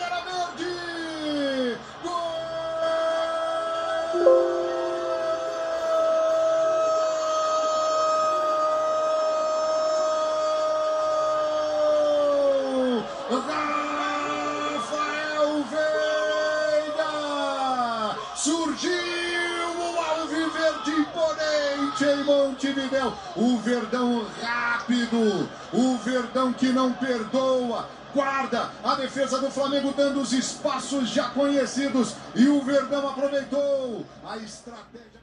Saiu da área para receber o Gabigol. Sensacional. E por que eu tô colocando justo a narração do, do João Guilherme? Porque a narração dele é um deboche. É simplesmente um deboche. É muito legal. Né? Surge o Alviverde imponente em Montevidéu. Chupa, porque vocês acharam que não ia surgir, né? Então, futebol, meu amigo. Eu adoro quando tem isso, sabe? 93 foi assim, o Corinthians já é campeão, esquece, não tem para ninguém, acabou, deu Palmeiras. Em 98 eu lembro com o Cruzeiro, né? Cruzeiro ganhou a primeira. Nossa, vai ser de novo o que aconteceu em 96. Deu Palmeiras. 99 deu Palmeiras. Né? É, é, sensacional quando, quando menosprezam. Em 2015, o Santos na Copa do Brasil já tinha feito camiseta, já tinha pôster na banca de campeão. Uma semana antes do jogo, os caras nessa. E aí a gente foi lá campeão. Não, mas o São Paulo, o Palmeiras não passa do River Plate de jeito nenhum não passa no River Plate. Passamos. Com goleada ainda na casa dos caras. Ah, mas perdemos em casa. Tudo bem, mas o placar final o que, que deu? Foi 3 a 2 para nós. Passamos. Não, não tem como passar, vencer o Santos na final. É impossível. Vencemos. Breno Lopes que o diga, né? Não tem como passar do São Paulo, São Paulo, porque o Palmeiras é freguês da bicharada tal. Passamos, com juros e correção monetária. Impossível passar no Atlético Mineiro, é o melhor time. O Palmeiras é um time. E todas as bolsas de apostas é sempre isso, né? E a gente vai lá e ganha. Não, do, do Malvadão. Depois a gente vai falar de vídeos e comentários que eu ouvi em som uruguaio de flamenguistas. A gente deixa pra segunda parte do programa. Mas o fato é, tá aí, ó. Quanto vocês mais menosprezam, vocês mais é, não nos levam a sério, é aí que o Palmeiras ganha força.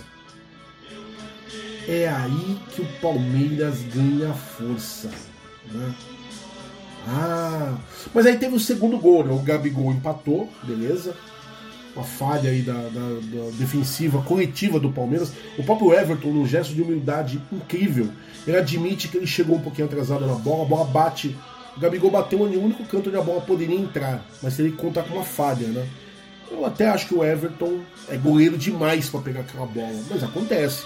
Bola entre o braço dele e a trave e acabou entrando. E o Everton, com muita humildade, como eu já, já disse para vocês, ele assume parte da culpa. Mas aí, meu amigo, aí, para quem está predestinado, para quem trabalha, porque eu falei para todo mundo, se tinha alguém que merecia demais esse título, era o Abel Ferreira. Pela humildade, pelo trabalho, eu não canso de dizer isso. Aí, meu amigo, Deus ajuda quem cedo madruga e Deus não desampara aquele que crê, aquele que se empenha, né? Aí não deu outra, deu isso aqui, ó. Tava um a um, prorrogação, meio mundo já contando com pênalti e eis que. Eis que. É hora de superação. É hora de deixar a fila em campo. Olha o Andréas Pereira. Falhou. Davidson na cara do gol. Bateu. É gol do Verdão.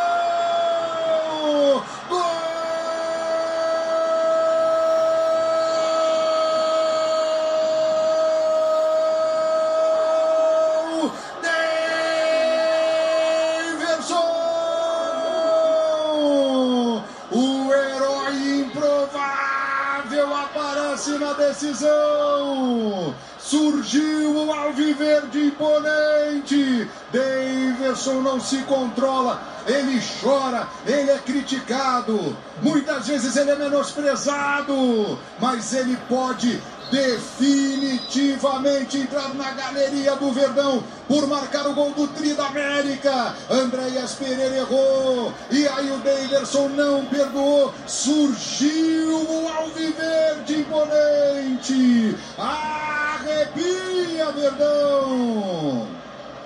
É aquele lance, né? O erro, o detalhe Daverson foi lá e fez 2x1 um Palmeiras. É, foi o que eu comentei, né? Para começar a prorrogação. O que, que seria? É o controle emocional, é o Chupa, João Guilherme, chupazinho, chupa todo mundo, Palmeiras tricampeão. Eu vou fazer uma meia-culpa aqui também, eu vou confessar uma coisa. Nessa hora, lá no Tevidel, eu tive o privilégio de que eu fiquei numa posição que eu vi os três gols de forma assim muito clara, muito cristalina, deu pra gente ver com muito detalhe. Para mim o Davidson erra o chute. Porque se você for ver, principalmente no replay, o Daniel, Diogo Alves não estava contando com a falha do, do Andreas. Falhou, acontece, beleza? E o atacante está ali para aproveitar as falhas. Se ninguém falha, não sai gol, amigo. Essa é a verdade. O jogo termina 0 a 0 O Diego Alves sai, Qualquer atacante bateria no, no canto que o Diego Alves nos deu, o vazio, né? Bateria cruzado, ou alguém com estilo do Evair, por exemplo, na hora que o Diego saiu, eu tocaria por cima, aquele toquinho só pra. O Davidson me bate justamente no ângulo mais fechado, acerta o pé do Diego Alves, se a bola vai mais alta, que ela pegou na, no osso, né, no, calcanhar dele, ou solidário. Enfim. Ela podia ter reboteado, né? Mas Deus é tão bom que ela bate, pega o efeito, faz o arco e cai no canto mais improvável. Daverson, que merecia um cartãozinho, né? Um puxãozinho de orelha. Ele foi simular uma falta do Nestor Pitana, que não estava pitando nada pro Palmeiras, já para avisar. Né? Só para não dizer que eu não falei da, das flores ou das ervas daninhas, nesse caso. E o Davidson vai lá e me simula uma falta. O juiz toca nele e simula. No Sr. Pitana, se fosse outro juiz, poderia ter expulsado o Davidson ali por simulação. Mas, como eu disse, a viagem estava perfeita, estava tudo muito bom. E o Palmeiras foi lá e simplesmente, simplesmente fez o que tinha que fazer, deu tudo muito certo, muito certo, mas muito certo. E o Palmeiras tricampeão da Libertadores. que mais que eu falo desse jogo, cara? Tanta coisa para ser dita, tanta coisa para ser dita. Sobre torcida, eu vou deixar para falar na segunda parte do Palestrizados, porque a desculpa aí do vento, porque só foi playboy, né? só foi, só foi, não foi ninguém da organizada do Mingau, é porque não quiseram, os ingressos estavam à venda. Do nosso lado só foi pobre, né? Nós não somos considerados uma torcida de elite, nunca fomos e eu nem quero ser, né? Mas estava lá, eu vi torcedor de torcida organizada, inclusive quando começou o jogo, tava lá recolhendo moedinha, fazendo vaquinha para poder garantir a volta. Os caras foram na cara e na coragem. Muita gente foi assim. Né? Então, meu, os ingressos foram vendidos para quem quisesse. Por que, que a Mancha, que é considerada torcida organizada, pobre, foi e a torcida padrão do, do Flamengo não foi? Isso não é problema nosso. E torcida ajuda muito. Eu acho que ajuda muito, mas não é a torcida que entra em campo. Só para avisar. Ah, meu Deus, o que mais que a gente pode lembrar aí aos, aos caros mulambos desse jogo, né? O que, que dá mais pra gente falar? Tanta coisa, cara. Uma curiosidade sobre o Davidson. Não é a primeira vez que o Davidson marca um gol que define título para o Palmeiras. Em 2018, atacante balançou as redes na vitória por 1 a 0 diante do Vasco, que garantiu o troféu do Campeonato Brasileiro de 2018, nosso último título, o Deca para o Verdão com uma rodada de antecipação. Todo mundo sabe a bronca que eu tenho no Davidson, porque ele não é profissional. Mas, cara, predestinado, aquele, aquele herói improvável mais uma vez. No dia 27 de 11 de 2021, centenário em Montevidéu, Palmeiras 2, Mingau 1. Rafael Veiga aos 5 do primeiro tempo, Davidson aos 3 minutos do primeiro tempo da prorrogação, Palmeiras tricampeão. Palmeiras que foi a campo com Everton, Mike, substituído por Gabriel Menino, Luan, Gustavo Gomes e Piquerez, substituído por Felipe Melo, Danilo, substituído por Patrick de Paula, Zé Rafael, substituído por Danilo Barbosa, Rafael Veiga, substituído por Daverson. Os dois caras que fizeram o gol, só para avisar, hein? E Gustavo Scarpa, Dudu, substituído por Wesley e Rony. Cara, ah, meu Deus do céu, enfim. O... Outra coisa bacana de se falar, não sei se todo mundo viu isso. Todo mundo com quem eu conversei, que estava vendo o jogo, que não estava no estádio comigo, muita gente não percebeu. Mas teve um momento, ali quase ao final do jogo, já, tava, já tinha rolado o gol do Davidson, inclusive, o Palmeiras já estava vencendo por 2 a 1 um, que o o Abel ele botou todos os jogadores no aquecimento. Foi um pouquinho antes do Felipe Melo entrar. Aliás, parabéns pro Felipe Melo, porque ele estava numa gana para jogar. Me surpreendi, né? parece que ele sentiu um pouco aí, a musculatura, enfim, e não entrou como titular. Mas ele ficou o tempo todo ali, a gente cantando e o Felipe Melo cantando também. Ele fazia até nossas coreografias. Eu não sei se a TV mostra isso, não eu vi o VT do jogo, né? Já vi umas três, quatro vezes depois que voltei no Uruguai, mas eu não me ative a isso, confesso. E ele lá cantando junto com a gente, fazia as coreografias e tal. E teve uma hora que eu tô olhando pro banco, eu tô olhando pros jogadores em, treinando no aquecimento, e eu senti falta de um. Aí eu viro pro Vinícius, tava do meu lado, Vinícius.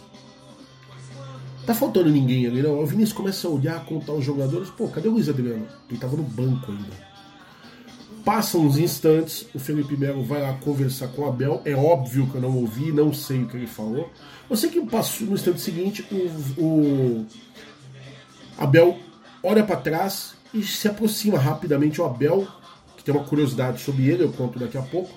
Ele fala alguma coisa lá pro, Felipe, pro Luiz Adriano, e é aí que o Luiz Adriano levanta e vai para aquecimento. Estranho, né? Muito estranho. A gente já sabe que o Luiz Adriano não vai ficar, tá numa vontade tremenda. E ainda o Luiz Adriano tomou uma rabada depois do, do Abel, porque estava ele e o. É... Meu, fugiu o nome do jogador, quem era o, o cidadão? Jorge. Faltando 4 minutos para acabar o jogo, os dois comemorando o título já. O Abel chegou aqui, não. Pode parar com isso. Depois que o juiz apitar, a gente vai pra festa. Corretíssimo, né? Por isso que eu, eu digo que o Abel Ferreira é o treinador para ficar no Palmeiras. O que eu ia falar de curiosidade do Abel é que depois foi divulgado pela imprensa, pela, pelo próprio Palmeiras, o Abel Ferreira estava sem voz. Ele tomou injeção no, durante lá no vestiário para poder aguentar falar no jogo. Então muitas das orientações foram passados pelos membros da comissão técnica e não diretamente pelo Abel. Ele dizia o que ele queria e o time, ou a comissão técnica passava para o time. Superação o tempo todo. Libertadores 2021. Vamos falar um pouquinho da, de como ficou aí o, o a, as curiosidades, né, as questões aí de premiação e tudo mais da Liberta. Tem muita coisa que a gente pode levantar aqui, então vamos lá. Primeiro, vamos falar do seguinte. Vamos falar de premiação, afinal de contas. Né? Os valores totais durante a fase de grupos, cada time recebeu cerca de um milhão de dólares, sendo que os dois finalistas arrecadaram aproximadamente 16 milhões de reais. Ao avançar para as oitavas, cada equipe garantiu mais 1,05 milhão de dólares. Nas quartas de final, a premiação da Libertadores 2021 foi de 1,5 milhão, milhão e meio de dólares e por fim mais 2 milhões de dólares na semifinal. O título do torneio ainda garante mais 15 milhões de dólares ao vencedor, esse dinheiro veio para o Palmeiras, é óbvio, enquanto o segundo colocado fica com 6 milhões de dólares. No total, o campeão arrecadou pouco mais de 120 milhões de reais, enquanto o segundo colocado fica com cerca de 73 milhões de reais de premiação. Classificação geral, né? Vou falar só dos primeiros lugares, porque senão passa aqui um tempão falando um monte de coisa que não é interessante para nós, mas Palmeiras campeão com 30 pontos em 13 jogos, 9 vitórias, 3 empates, uma única derrota, 29 gols pró, 10 gols contra, 19 gols de saldo. O vice-campeão, o Mingau, também com 30 pontos, né? 13 jogos, 9 vitórias, 3 empates, uma derrota. Curioso foi pra gente. 33 pontos, é, 33 gols a, a favor, perdão. 14 gols contra, 19 gols de saldo. E é isso aí. É, meu amigo. O que mais que a gente pode destacar aqui da Liberta para vocês? Eu estou no fim de falar sobre tudo. Assim, tem dois, duas, duas coisas aqui que são, são interessantes serem falados. Primeiro, artilharia. O Gabi Trave foi o artilheiro da Libertadores com 11 gols. Né? Seguido por Fred Hulk, do Fluminense e do Atlético Mineiro, com 7. O, o, aí na, na sequência, o Bruno Henrique do, do Mingau com 6. O Borja do Júnior Barranquilla com 6. Borja que ainda tem vínculo com o Palmeiras. E Rony foi o nosso artilheiro na Libertadores com seis gols. Rafael Veiga ficou com cinco gols. Nossos dois artilheiros com seis e com cinco gols na Libertadores. Ah, assistência, nós não ficamos com ninguém, também não vou ficar falando de ninguém aqui também, que não, que não mereça, enfim. Né? E aí, a seleção da temporada eu não concordo com isso aqui de jeito nenhum. Deixa eu pegar aqui o, o arquivo. Aí eu já falo com vocês, mas eu não concordei com isso de jeito nenhum. Tem jogadores aqui que são, são extremamente questionáveis ao meu modo de entender. Mas enfim, vamos lá. Cadê aqui? Cadê? A gente nunca acha nada quando precisa, né? Precisa gravado ao vivo, é uma beleza. É isso aí aqui. O time da temporada da Libertadores é o seguinte: o goleiro, o Everton. Nada mais justo, né? Pelo amor de Deus. Gustavo Gomes, o zagueiro, também não, sem discussão. O Castilho do, do Barcelona de Guayaquil, eu questiono, que eu vi jogadores melhores da posição, mas enfim, né? Guilherme Arana, lateral esquerdo do Atlético Mineiro, foi o melhor mesmo, a gente precisa ser, ser justo. Rafael Veiga, discutível. O Ilharão no meio, questiono. Teve jogadores muito melhores que ele. O Danilo, por exemplo, fez, jogou mais que o Arão, mas enfim. O Arrascaeta fica como, como meia ali, concordo, não, não, discordo não, o cara joga muito mesmo. Dudu faz parte da seleção na rodada, Rony faz parte da seleção da temporada, Hulk eu concordo, e o Gabi Trave como melhor jogador e na seleção eu só vou ficar quieto com as artilharia, mas enfim. Ou seja, o Palmeiras teve os seus destaques aí, ele fica com cinco, cinco jogadores na seleção da, da temporada da Libertadores. O Everton, Gomes, Rafael Veiga, Dudu e Rony. É, meu amigo, vai pensando, vai. Vai pensando. Curiosamente, o... a Libertadores não fala sobre técnico, né? Engraçado isso. Eu daria. Não preciso nem dizer qual é meu voto, né? Mas enfim. Aí, pra gente fechar, só falando, toda vez que a gente fala de título, agora não recordizando, eu quero falar da campanha do campeão de novo. Foram 13 jogos, 9 vitórias, 3 empates e uma única derrota. 29 gols marcados, 10 gols sofridos. Esse é o Palmeiras. Queria destacar aí outras coisas também, a gente já vai falar mais um pouquinho para poder encerrar essa primeira parte do Palestrizados especial. Montevidéu é dos porcos e é mesmo. Dominamos a parada lá, não tem para ninguém não. Bom, Palmeiras ganhando a Libertadores, a gente já começa a falar de dois outros torneios. É óbvio que o pessoal tá nessa febre do Mundial, tem a piadinha, que eu não me incomodo, já falei, Palmeiras é o primeiro campeão mundial. A gente vai atrás do Bi, já falo um pouquinho sobre Mundial, mas vamos falar de um outro torneio que é a Comem, a Recopa, né? Comembol Recopa. E a Comembol é o seguinte: o Palmeiras vai disputar a, o título contra o Atlético Paranaense, que ganhou a Sul-Americana. Já tem data definida, né? anota aí, no dia 23 de fevereiro na Arena da Baixada, às 21h30, é o jogo de ida. E aí no dia 2 de março, no Allianz Parque, também às 21h30, o jogo da volta. Agora com torcida, né? então a gente vai poder ver aí o Palmeiras disputando mais uma decisão da Recopa. O Palmeiras disputou a última, ficou vice, acabou perdendo por defesa e justiça nos pênaltis. O Palmeiras muito vacilão nessa decisão, eu preciso dizer isso. Porque mesmo com cansaço, mesmo com tudo contra, o Palmeiras teve a, a, o poder de decidir duas vezes o título, né? De garantir o, o título. Um pênalti em tempo normal, no segundo tempo, o Gustavo Gomes bateu e perdeu. E aí na decisão por pênalti, o próprio Gustavo Gomes perdeu de novo o pênalti, outros jogadores também perderam, enfim, né? Não acho, nossa, grande torneio, meu Deus, como tem que ganhar a Recopa. Não. Mas é título, né, velho? Então disputou, tem que ganhar. Ainda mais títulos assim, esses títulos rápidos. É um, dois jogos. São dois jogos, cara. Então, tem que chegar lá e ganhar. Eu penso dessa forma. Mais pra frente a gente fala sobre Recopa, a gente fala da. O Palmeiras deve ter um time mudado, o Palmeiras a gente falando de muita gente falando de contratação. Palestrizados aí a gente deve ter pelo menos mais um palestrizados, um ou dois, vamos ver o que fica melhor com efeito de conteúdo. Mas a gente vai falar sobre as impressões para o ano que vem, nossa retrospectiva desse ano, claro. E aí a gente vai falar de quem já tiver sido anunciado. Nossa querida Leila Pereira, eleita presidente, assume agora no dia 15. Vai anunciar, já vai chegar assumindo, já anunciando reforços? Não sabemos ainda. Muita gente falando que não, que deve ficar tudo para janeiro. O Palmeiras não deve anunciar ninguém antes. Muita gente apostando que sim que a Leila já chega falando de pelo menos três reforços. Vamos aguardar muito nome sendo especulado, então a gente não vai falar sobre isso ainda. Né?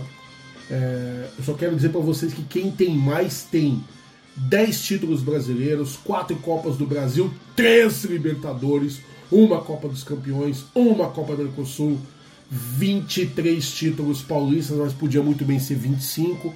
Bastaria reconhecerem os dois paulistas extra, eu bato nessa tecla direto um Mundial Interclubes e cinco Rio São Paulo. E vamos, vamos em busca do bi. Né? É, com o título do Palmeiras, próxima edição da Libertadores já tem 25 equipes com classificação assegurada. O torneio continental terá início no dia 9 de fevereiro e já conta com quatro times do Brasil garantidos na fase de grupos. Verdão entrou na lista por conta do título desta edição, mas mesmo que não tenha sido campeão, está classificado, já consolidou a terceira posição do Campeonato Brasileiro, iria para a fase de grupos de qualquer jeito.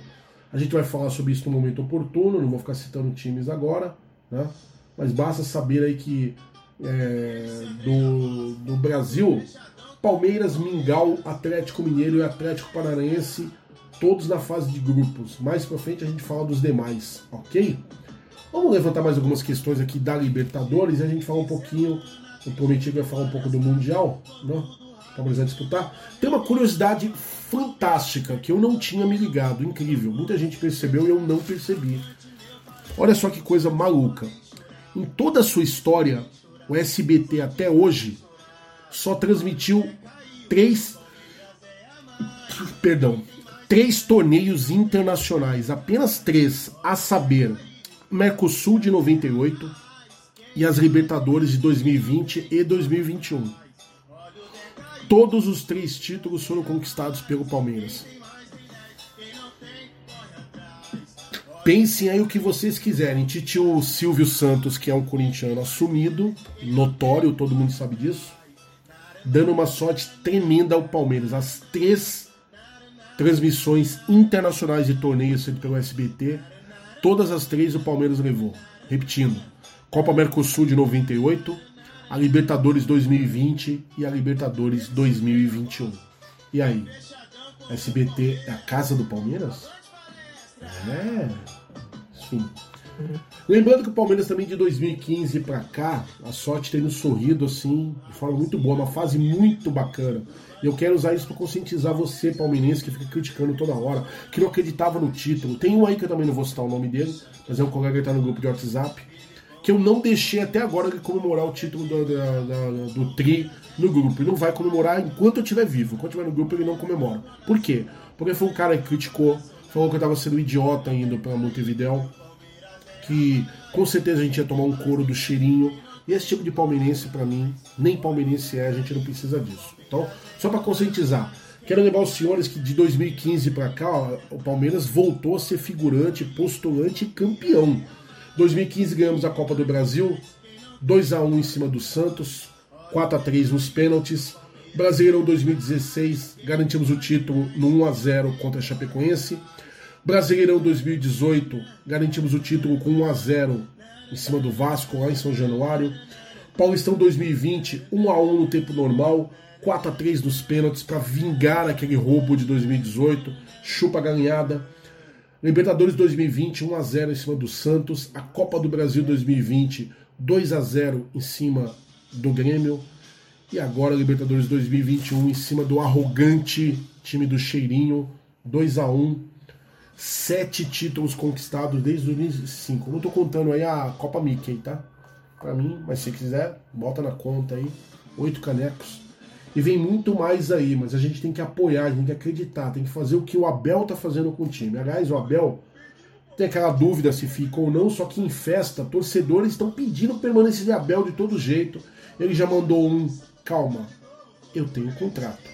Abel ao que tudo está indicando, deve é, seguir aí com seu contrato até o fim. Vai ser renovado, pelo que parece.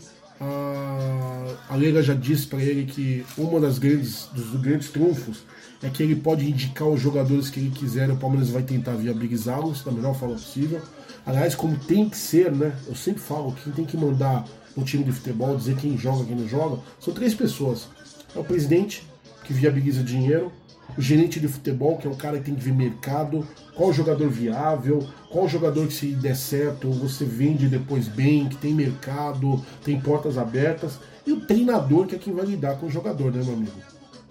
Ó, esse jogador traz que comigo joga, esse treinador, é, esse, desculpa, esse jogador traz que eu sei que comigo joga, esse jogador é disciplinado, esse jogador tem o estilo de jogo, tem o talento que encaixa na minha filosofia para dar certo, para mudar o time campeão. É isso. É o que estou prometendo para o Abel, mas para mim de forma tardia. Já deveria ter sido é, prometido e cumprido isso há tempos. Também sou daqueles que acham que o Palmeiras perdeu chance de contratar. Precisava contratar todo mundo, só contratar gente caro? Não, mas a gente precisava de reforços, né? Talvez se os reforços tivessem chegado a, chegado a tempo, não era só a Libertadores que a gente estava comemorando agora, né? Como se a Libertadores fosse pouca coisa. Não é, é muita coisa. Mas mais um título, quem sabe mais uma Copa do Brasil pelo menos, seria ótimo, né? Enfim, Rafael Veiga levantou uma questão que eu achei sensacional e deu uma entrevista aí para a ESPN. Ele diz que dias antes da final, o Abel falava pra gente: eu tenho um plano, só acredita em mim, confia em mim, faz que vai dar certo. e no jogo aconteceu exatamente o que ele falava. É porque o Abel é milagreiro? É porque o Abel entende mais de, de, de futebol do que os outros? Não, né? Ele simplesmente é competente. Tem uma, um áudio aqui que eu queria colocar também. Deixa eu só tirar o som pra gente comemorar, porque é muito legal e infelizmente eu não posso colocar o vídeo para vocês, né? Mas com algumas narrações. Não, vou fazer diferente. Peraí, vou fazer diferente. Vamos fazer diferente, vamos fazer diferente. Porque senão eu, eu me empolgo aqui, peço desculpas a vocês, porque como eu disse, não tem script, né?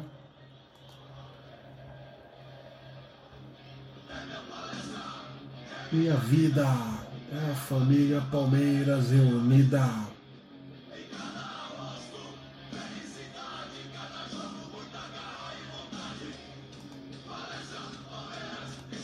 Calma, pessoal, eu tô aqui, achei, pronto. Eu quero levantar uma coisa sobre Abel Ferreira também. Olha que, que, que número legal.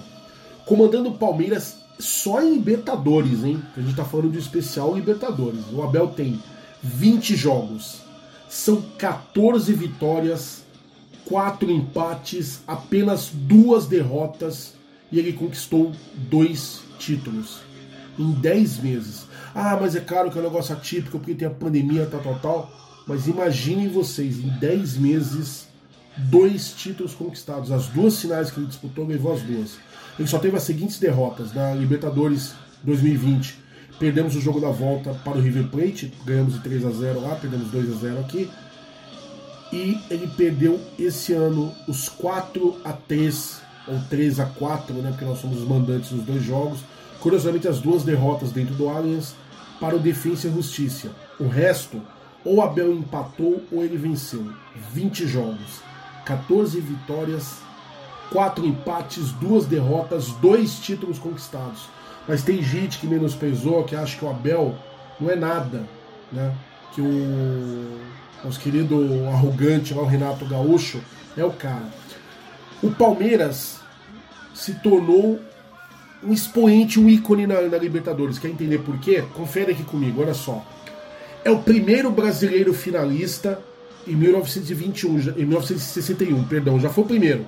Disputou e já chegou na final, logo de cara, isso já é um recorde. Maior invencibilidade como visitante na Libertadores, 15 jogos. É o brasileiro com mais participações na Libertadores, 22 edições. É o brasileiro com mais jogos na Libertadores, 210. É o brasileiro com mais vitórias na Libertadores, 117. É o brasileiro com mais gols na Libertadores, 392. É o brasileiro com mais vitórias em casa na Libertadores, 71 vitórias. É o brasileiro com mais gols em casa na Libertadores, 233 gols. Brasileiro com mais vitórias como visitante na Libertadores, 44 vitórias. É o brasileiro com mais gols como visitante na Libertadores, 156 gols. E é o brasileiro mais finalista. Verdade que não é isolado, é do lado do Bambi, mas seis finais. Seis finais com três títulos. Agora acho que a bicharada já pode pegar aquela faixa que tá no Morumbi, que diz que a nossa obsessão é a realidade deles e enfiar naquele lugar, né? Acho que já pode, né? Pode, pode ser. Pode, pode enfiar, condicionar gostoso. Falando sobre o outro torneio que o Palmeiras tem direito a disputar agora, que é o Mundial Interclubes, já falei, eu não fico obcecado por Mundial, porém, na última edição eu fui muito mais brando com o Palmeiras, porque eu já falei isso pra vocês. O Palmeiras disputou a final da Libertadores um domingo, jogou terça-feira contra o Botafogo, madrugada de terça para quarta estava embarcando, embarcando para os Emirados. De quinta para sexta chegou lá e aí o Palmeiras disputou disputou o jogo sem sequer se ambientar. Os médicos falam, não sou eu que estou dizendo, que quando você vai de um hemisfério para o outro, o seu organismo funcionar direito, aquela questão do fuso horário, troca de relógio e tal, você precisa de pelo menos uns 10 dias para se ambientar. O Palmeiras não teve isso. O Mundial é agora em fevereiro. Os jogadores já fizeram um pacto, eles deveriam voltar de férias no dia 12 de janeiro. Vão retornar uma semana antes, dia 5, já visando treinar começo de temporada e o tal do Mundial. querem levar a sério. O Palmeiras tem obrigação de ganhar o Mundial? Eu, particularmente, não acho. Não levo para esse lado. Mas é claro que eu quero ver o Palmeiras ganhando. É claro que eu quero gritar que é bicampeão. Sim, porque se ganhar eu vou gritar é bicampeão sim. Eu sempre disse que é campeão. Por que agora eu vou fugir da raia? Não, de forma nenhuma, não vou. Então, os horários já são os seguintes. Dia 8 do 2, uma terça-feira, 1h30, horário de Brasília, o estádio Al Nahyan Stadium o Palmeiras faz o jogo da semifinal, se classificando, óbvio. Faz a final no dia 12 do 2, sábado, também às 13h30 no horário de Brasília, no Mohammed bin Zayed Stadium. É, meu amigo. E aí é o seguinte, como é que tá a coisa, a situação do Palmeiras nesse momento? O Palmeiras espera o vencedor de Al, Al Ali, Al Ahly, né? que eu descobri que quer dizer o nacional em árabe. Olha que bacana. Ou Monterrey. Tá mais pro Monterrey, acho que Monterrey é mais time. Mas venha quem vier, são duas equipes que vão dar muito trabalho, óbvio. Principalmente Monterrey, acho que o Monterrey é pior ainda. Esse Ali não é o mesmo do outro Mundial, só para avisar, tá? Um era árabe, o outro egípcio. Acho que o Palmeiras vai enfrentar o árabe agora, se não estiver enganado. Eu faço uma confusão tremenda. Se eu estiver errado, a gente se conversa aí. É que na lá na região, o que não falta são times com o nome de Al-Ali. Al-Ali. Al-Ali. Ave Maria. Enfim, bom, vocês entenderam. E se tiver alguma confusão, a gente corrige depois. Mas venha quem vier, o Palmeiras vai ter que jogar bola como sempre tem. Outra curiosidade desse ano, o Palmeiras fez 97 jogos no espaço de um ano e se tornou o time que mais jogou no mundo nesse, nesse período. Tem que reconhecer o mérito né, do departamento médico e físico do Palmeiras, que para aguentar tudo isso não é fácil. Tivemos poucas contusões e no final de tudo, somos tricampeões da América com elenco completo. O Palmeiras, esse ano, jogando 97 partidas, o Grêmio jogou 92, os Lambaris da Vila jogaram 89. Só para vocês terem uma ideia, o Manchester City jogou 67, o Dinamo Zagreb também 67, o Manchester United jogou 65, o Slavia Praga 65, o CFR Cluj da Romênia jogou 65 e o Chelsea, que é o atual campeão da, da UEFA, né, 64 partidas. E aí? Merecemos apoio ou não merecemos, torcida? Estamos quase concluindo. Eu ia colocar um vídeo aqui, mas o vídeo acaba sendo muito longo, infelizmente. Né? Eu queria colocar aí mais umas. Quem sabe a gente faz de zoeira na segunda parte do Palestrizados, tá? Aí tem uma notícia maravilhosa, porque o Palmeiras reformulando o elenco. Palmeiras precisa fazer novas inscrições e a FIFA mandou avisar o Palmeiras que poderá inscrever futuros reforços no Mundial de Clubes, sim. CBF e Verdão se uniram para consultar a entidade e ouviram que o clube não terá problemas com novas inscrições. Aqui na matéria que eu peguei não está escrito, mas pelo que eu entendi, de forma. Não, tá sim, tá sim. Aqui, informação confirmada. A lista de atletas inscritos deve ser enviada até o dia 24 de janeiro. O Palmeiras tem mais de um mês ainda para acertar as suas é, é, contratações e inseri-las aí como novos recursos humanos, claro, para o Mundial. Né? Então é isso, o Palmeiras vai poder inscrever jogadores de forma muito tranquila. Beleza, torcida? Tanta coisa que eu podia falar da Libertadores, mas o que eu quero falar mesmo do título é que tá de parabéns o Abel Ferreira, tá de parabéns o elenco do Palmeiras, tá de parabéns nós, torcedores, estamos de parabéns, porque afinal de contas é... não é fácil ganhar a Libertadores. Precisa de uma série de coisas, mas precisa ter uma sintonia entre clube, torcida, em tudo, na verdade. Tudo na vida é isso, é trabalho, é esforço, é dedicação e a sintonia, a gente precisa. Tá? E o Palmeiras mostrando isso com muita maestria. Estão me cobrando aqui para falar dos outros times que estão no Mundial, então vamos falar. Ó, a primeira partida é o Al Jazeera contra o Auckland City, da, ali da Oceania. Depois o Al Ahly Al enfrenta o Monterrey, é daí que sai o nosso adversário. Quem, quem vencer é, de entre Al Jazeera e Auckland enfrenta o Chelsea, né? Não, perdão, perdão, peraí. Só entender aqui que os caras colocaram a tabela ao contrário aqui pra mim. Caramba, bicho.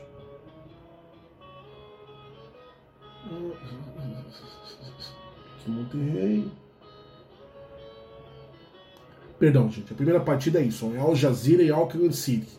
A segunda partida é Al Ahly e o Monterrey. A terceira partida é o Al Hilal, tá aguardando o vencedor de entre Al Jazeera e Auckland. Agora sim. Aí na quarta partida, o Palmeiras pega o vencedor da segunda partida. Sai aí entre Al Ahly e Monterrey. É o nosso adversário. E o Chelsea pega o vencedor entre Al Hilal aí vai enfrentar o vencedor entre Al Jazeera e Auckland, ok? Então pode ser a, podemos ter uma, um jogo Al Hilal e Al Jazeera ou Al Hilal e Auckland, ok? Agora sim. Aí o Chelsea fica aguardando o vencedor entre Al Hilal e Al Jazeera ou Auckland e o Palmeiras espera o vencedor entre Al Ahly e Monterrey. E aí os dois vencedores nessa semifinal, né? se enfrentam para dizer quem é o campeão mundial, ok? Então é isso. Então só para concluir meu raciocínio, pessoal, acho que é isso. O Palmeiras tem que é, esse apoio aí da torcida, tem que acreditar sempre. Né? Ah, mas é difícil. O Flamengo, o Flamengo pode até ser mais time, outros times podem até estar em momentos melhores, mas o Palmeiras todas as vezes que venceu, que levantou caneco, foi assim, foi com empenho, foi brigando, foi indo para frente foi suando sangue, né? mas venceu, mostrando a nossa palestinidade. Logo que fique pronto, vai ao ar é a segunda parte do, da nossa, do nosso especial Palmeiras Libertadores Montevidéu e dos Porcos. Quero agradecer mais uma vez, pessoal aqui do mundo, mais um ano de parceria, mais um ano aí sendo respeitado, sendo me divertindo muito, né? tendo acertos, tendo erros, é verdade, mas eu espero que você palestrino que acompanha o Palestrizados entenda o motivo desse programa existir. É exercitar a minha, a nossa palestrinidade, é dar apoio incondicional ao Verdão. Eu não busco nada mais do que isso, né? é me divertir mesmo, poder falar com outros palmeirenses, é exercitar esse amor, essa paixão que nos une, que isso é o mais importante para mim. E vem aí a segunda parte, mais voltada para a zoeira, com algumas surpresinhas para vocês. Gustavo Russo está preparando a parte dele, a gente vai deixar tudo prontinho, mas eu quero agradecer o pessoal aí da, da agradecer todos os colegas que estiveram comigo no, no Uruguai, que me possibilitaram estar lá. Mais uma vez a Érica Souza, beijo no coração, você é minha irmã. Vini Bellini, meu irmãozinho também, parceiraço do estádio, ao Carta, a Luara, outros colegas que eu acabei fazendo lá, o Marcos Costi, que no final do jogo estava lá conversando com a gente, emocionado demais também, apareceu no meio da torcida, muito legal. Aliás, o Coste e sempre aparece alguns momentos muito peculiares aí do Palmeiras na minha frente, é muito bacana, gosto demais dele. Quero agradecer também ao Tarso, além de ser um cara muito bacana, fazer um trabalho muito legal com TV, a, a Família, a Família Palestra TV, né? Ele é agora vice-presidente do Palmeiras. Foi um dos escolhidos aí pela Leila Pereira para compor ali o presidenciado do Palmeiras, vamos dizer assim, o Tarso. Fui muito feliz porque eu tô saindo ali da, do, do estádio centenário, comemorando, feliz pra caramba, cansado também, que como eu disse, eu não passei muito bem durante o jogo, mas enfim, bola, vida que segue. E de repente eu escuto um Ei Jagor, Ei Jagor, era o Tarso, pude conversar e parabenizá-lo em primeira mão pelo pleito vencido, é um dos nossos novos vice-presidentes, vai fazer um mandato aí muito abençoado, muito correto, muito justo, muito palestrino, junto com a Lega Pereira, que eu desejo de todo o coração, que colham muito sucesso para o bem do Palmeiras, para o bem da nossa coletividade palmeirense. Tarso também estava lá, um abraço de coração, pude falar com o nosso, nosso querido vice-presidente, né? Tantos colegas, inclusive os colegas que ficaram aqui no Brasil, que torceram, até adversário que orou para que eu fosse e voltasse bem. e para que a gente colhesse aí esse, esse mais esse triunfo. Voltei com o tri, torcida. É isso. Palestrizados especial encerrando por aqui. Espero que vocês tenham gostado. Palestrizados com muita, muita energia, muita, muita informação, muita palestrinidade. É isso que conta. E a gente retorna aí logo mais com a segunda parte do nosso especial. Especial Libertadores. Montevidéu é dos porcos. Nunca irrite um porco. Respeita o bicho. E a gente vai falar de outras particularidades também, inclusive do confronto de torcidas. Né? Confronto no bom e no mau sentido também. Beleza? Então é isso, torcida. Por hora, fui. Semana abençoada para vocês. Parabéns, tri campeões. E a gente se vê logo mais, ok? Então é isso. Palestra Itália, Omnia Vincit!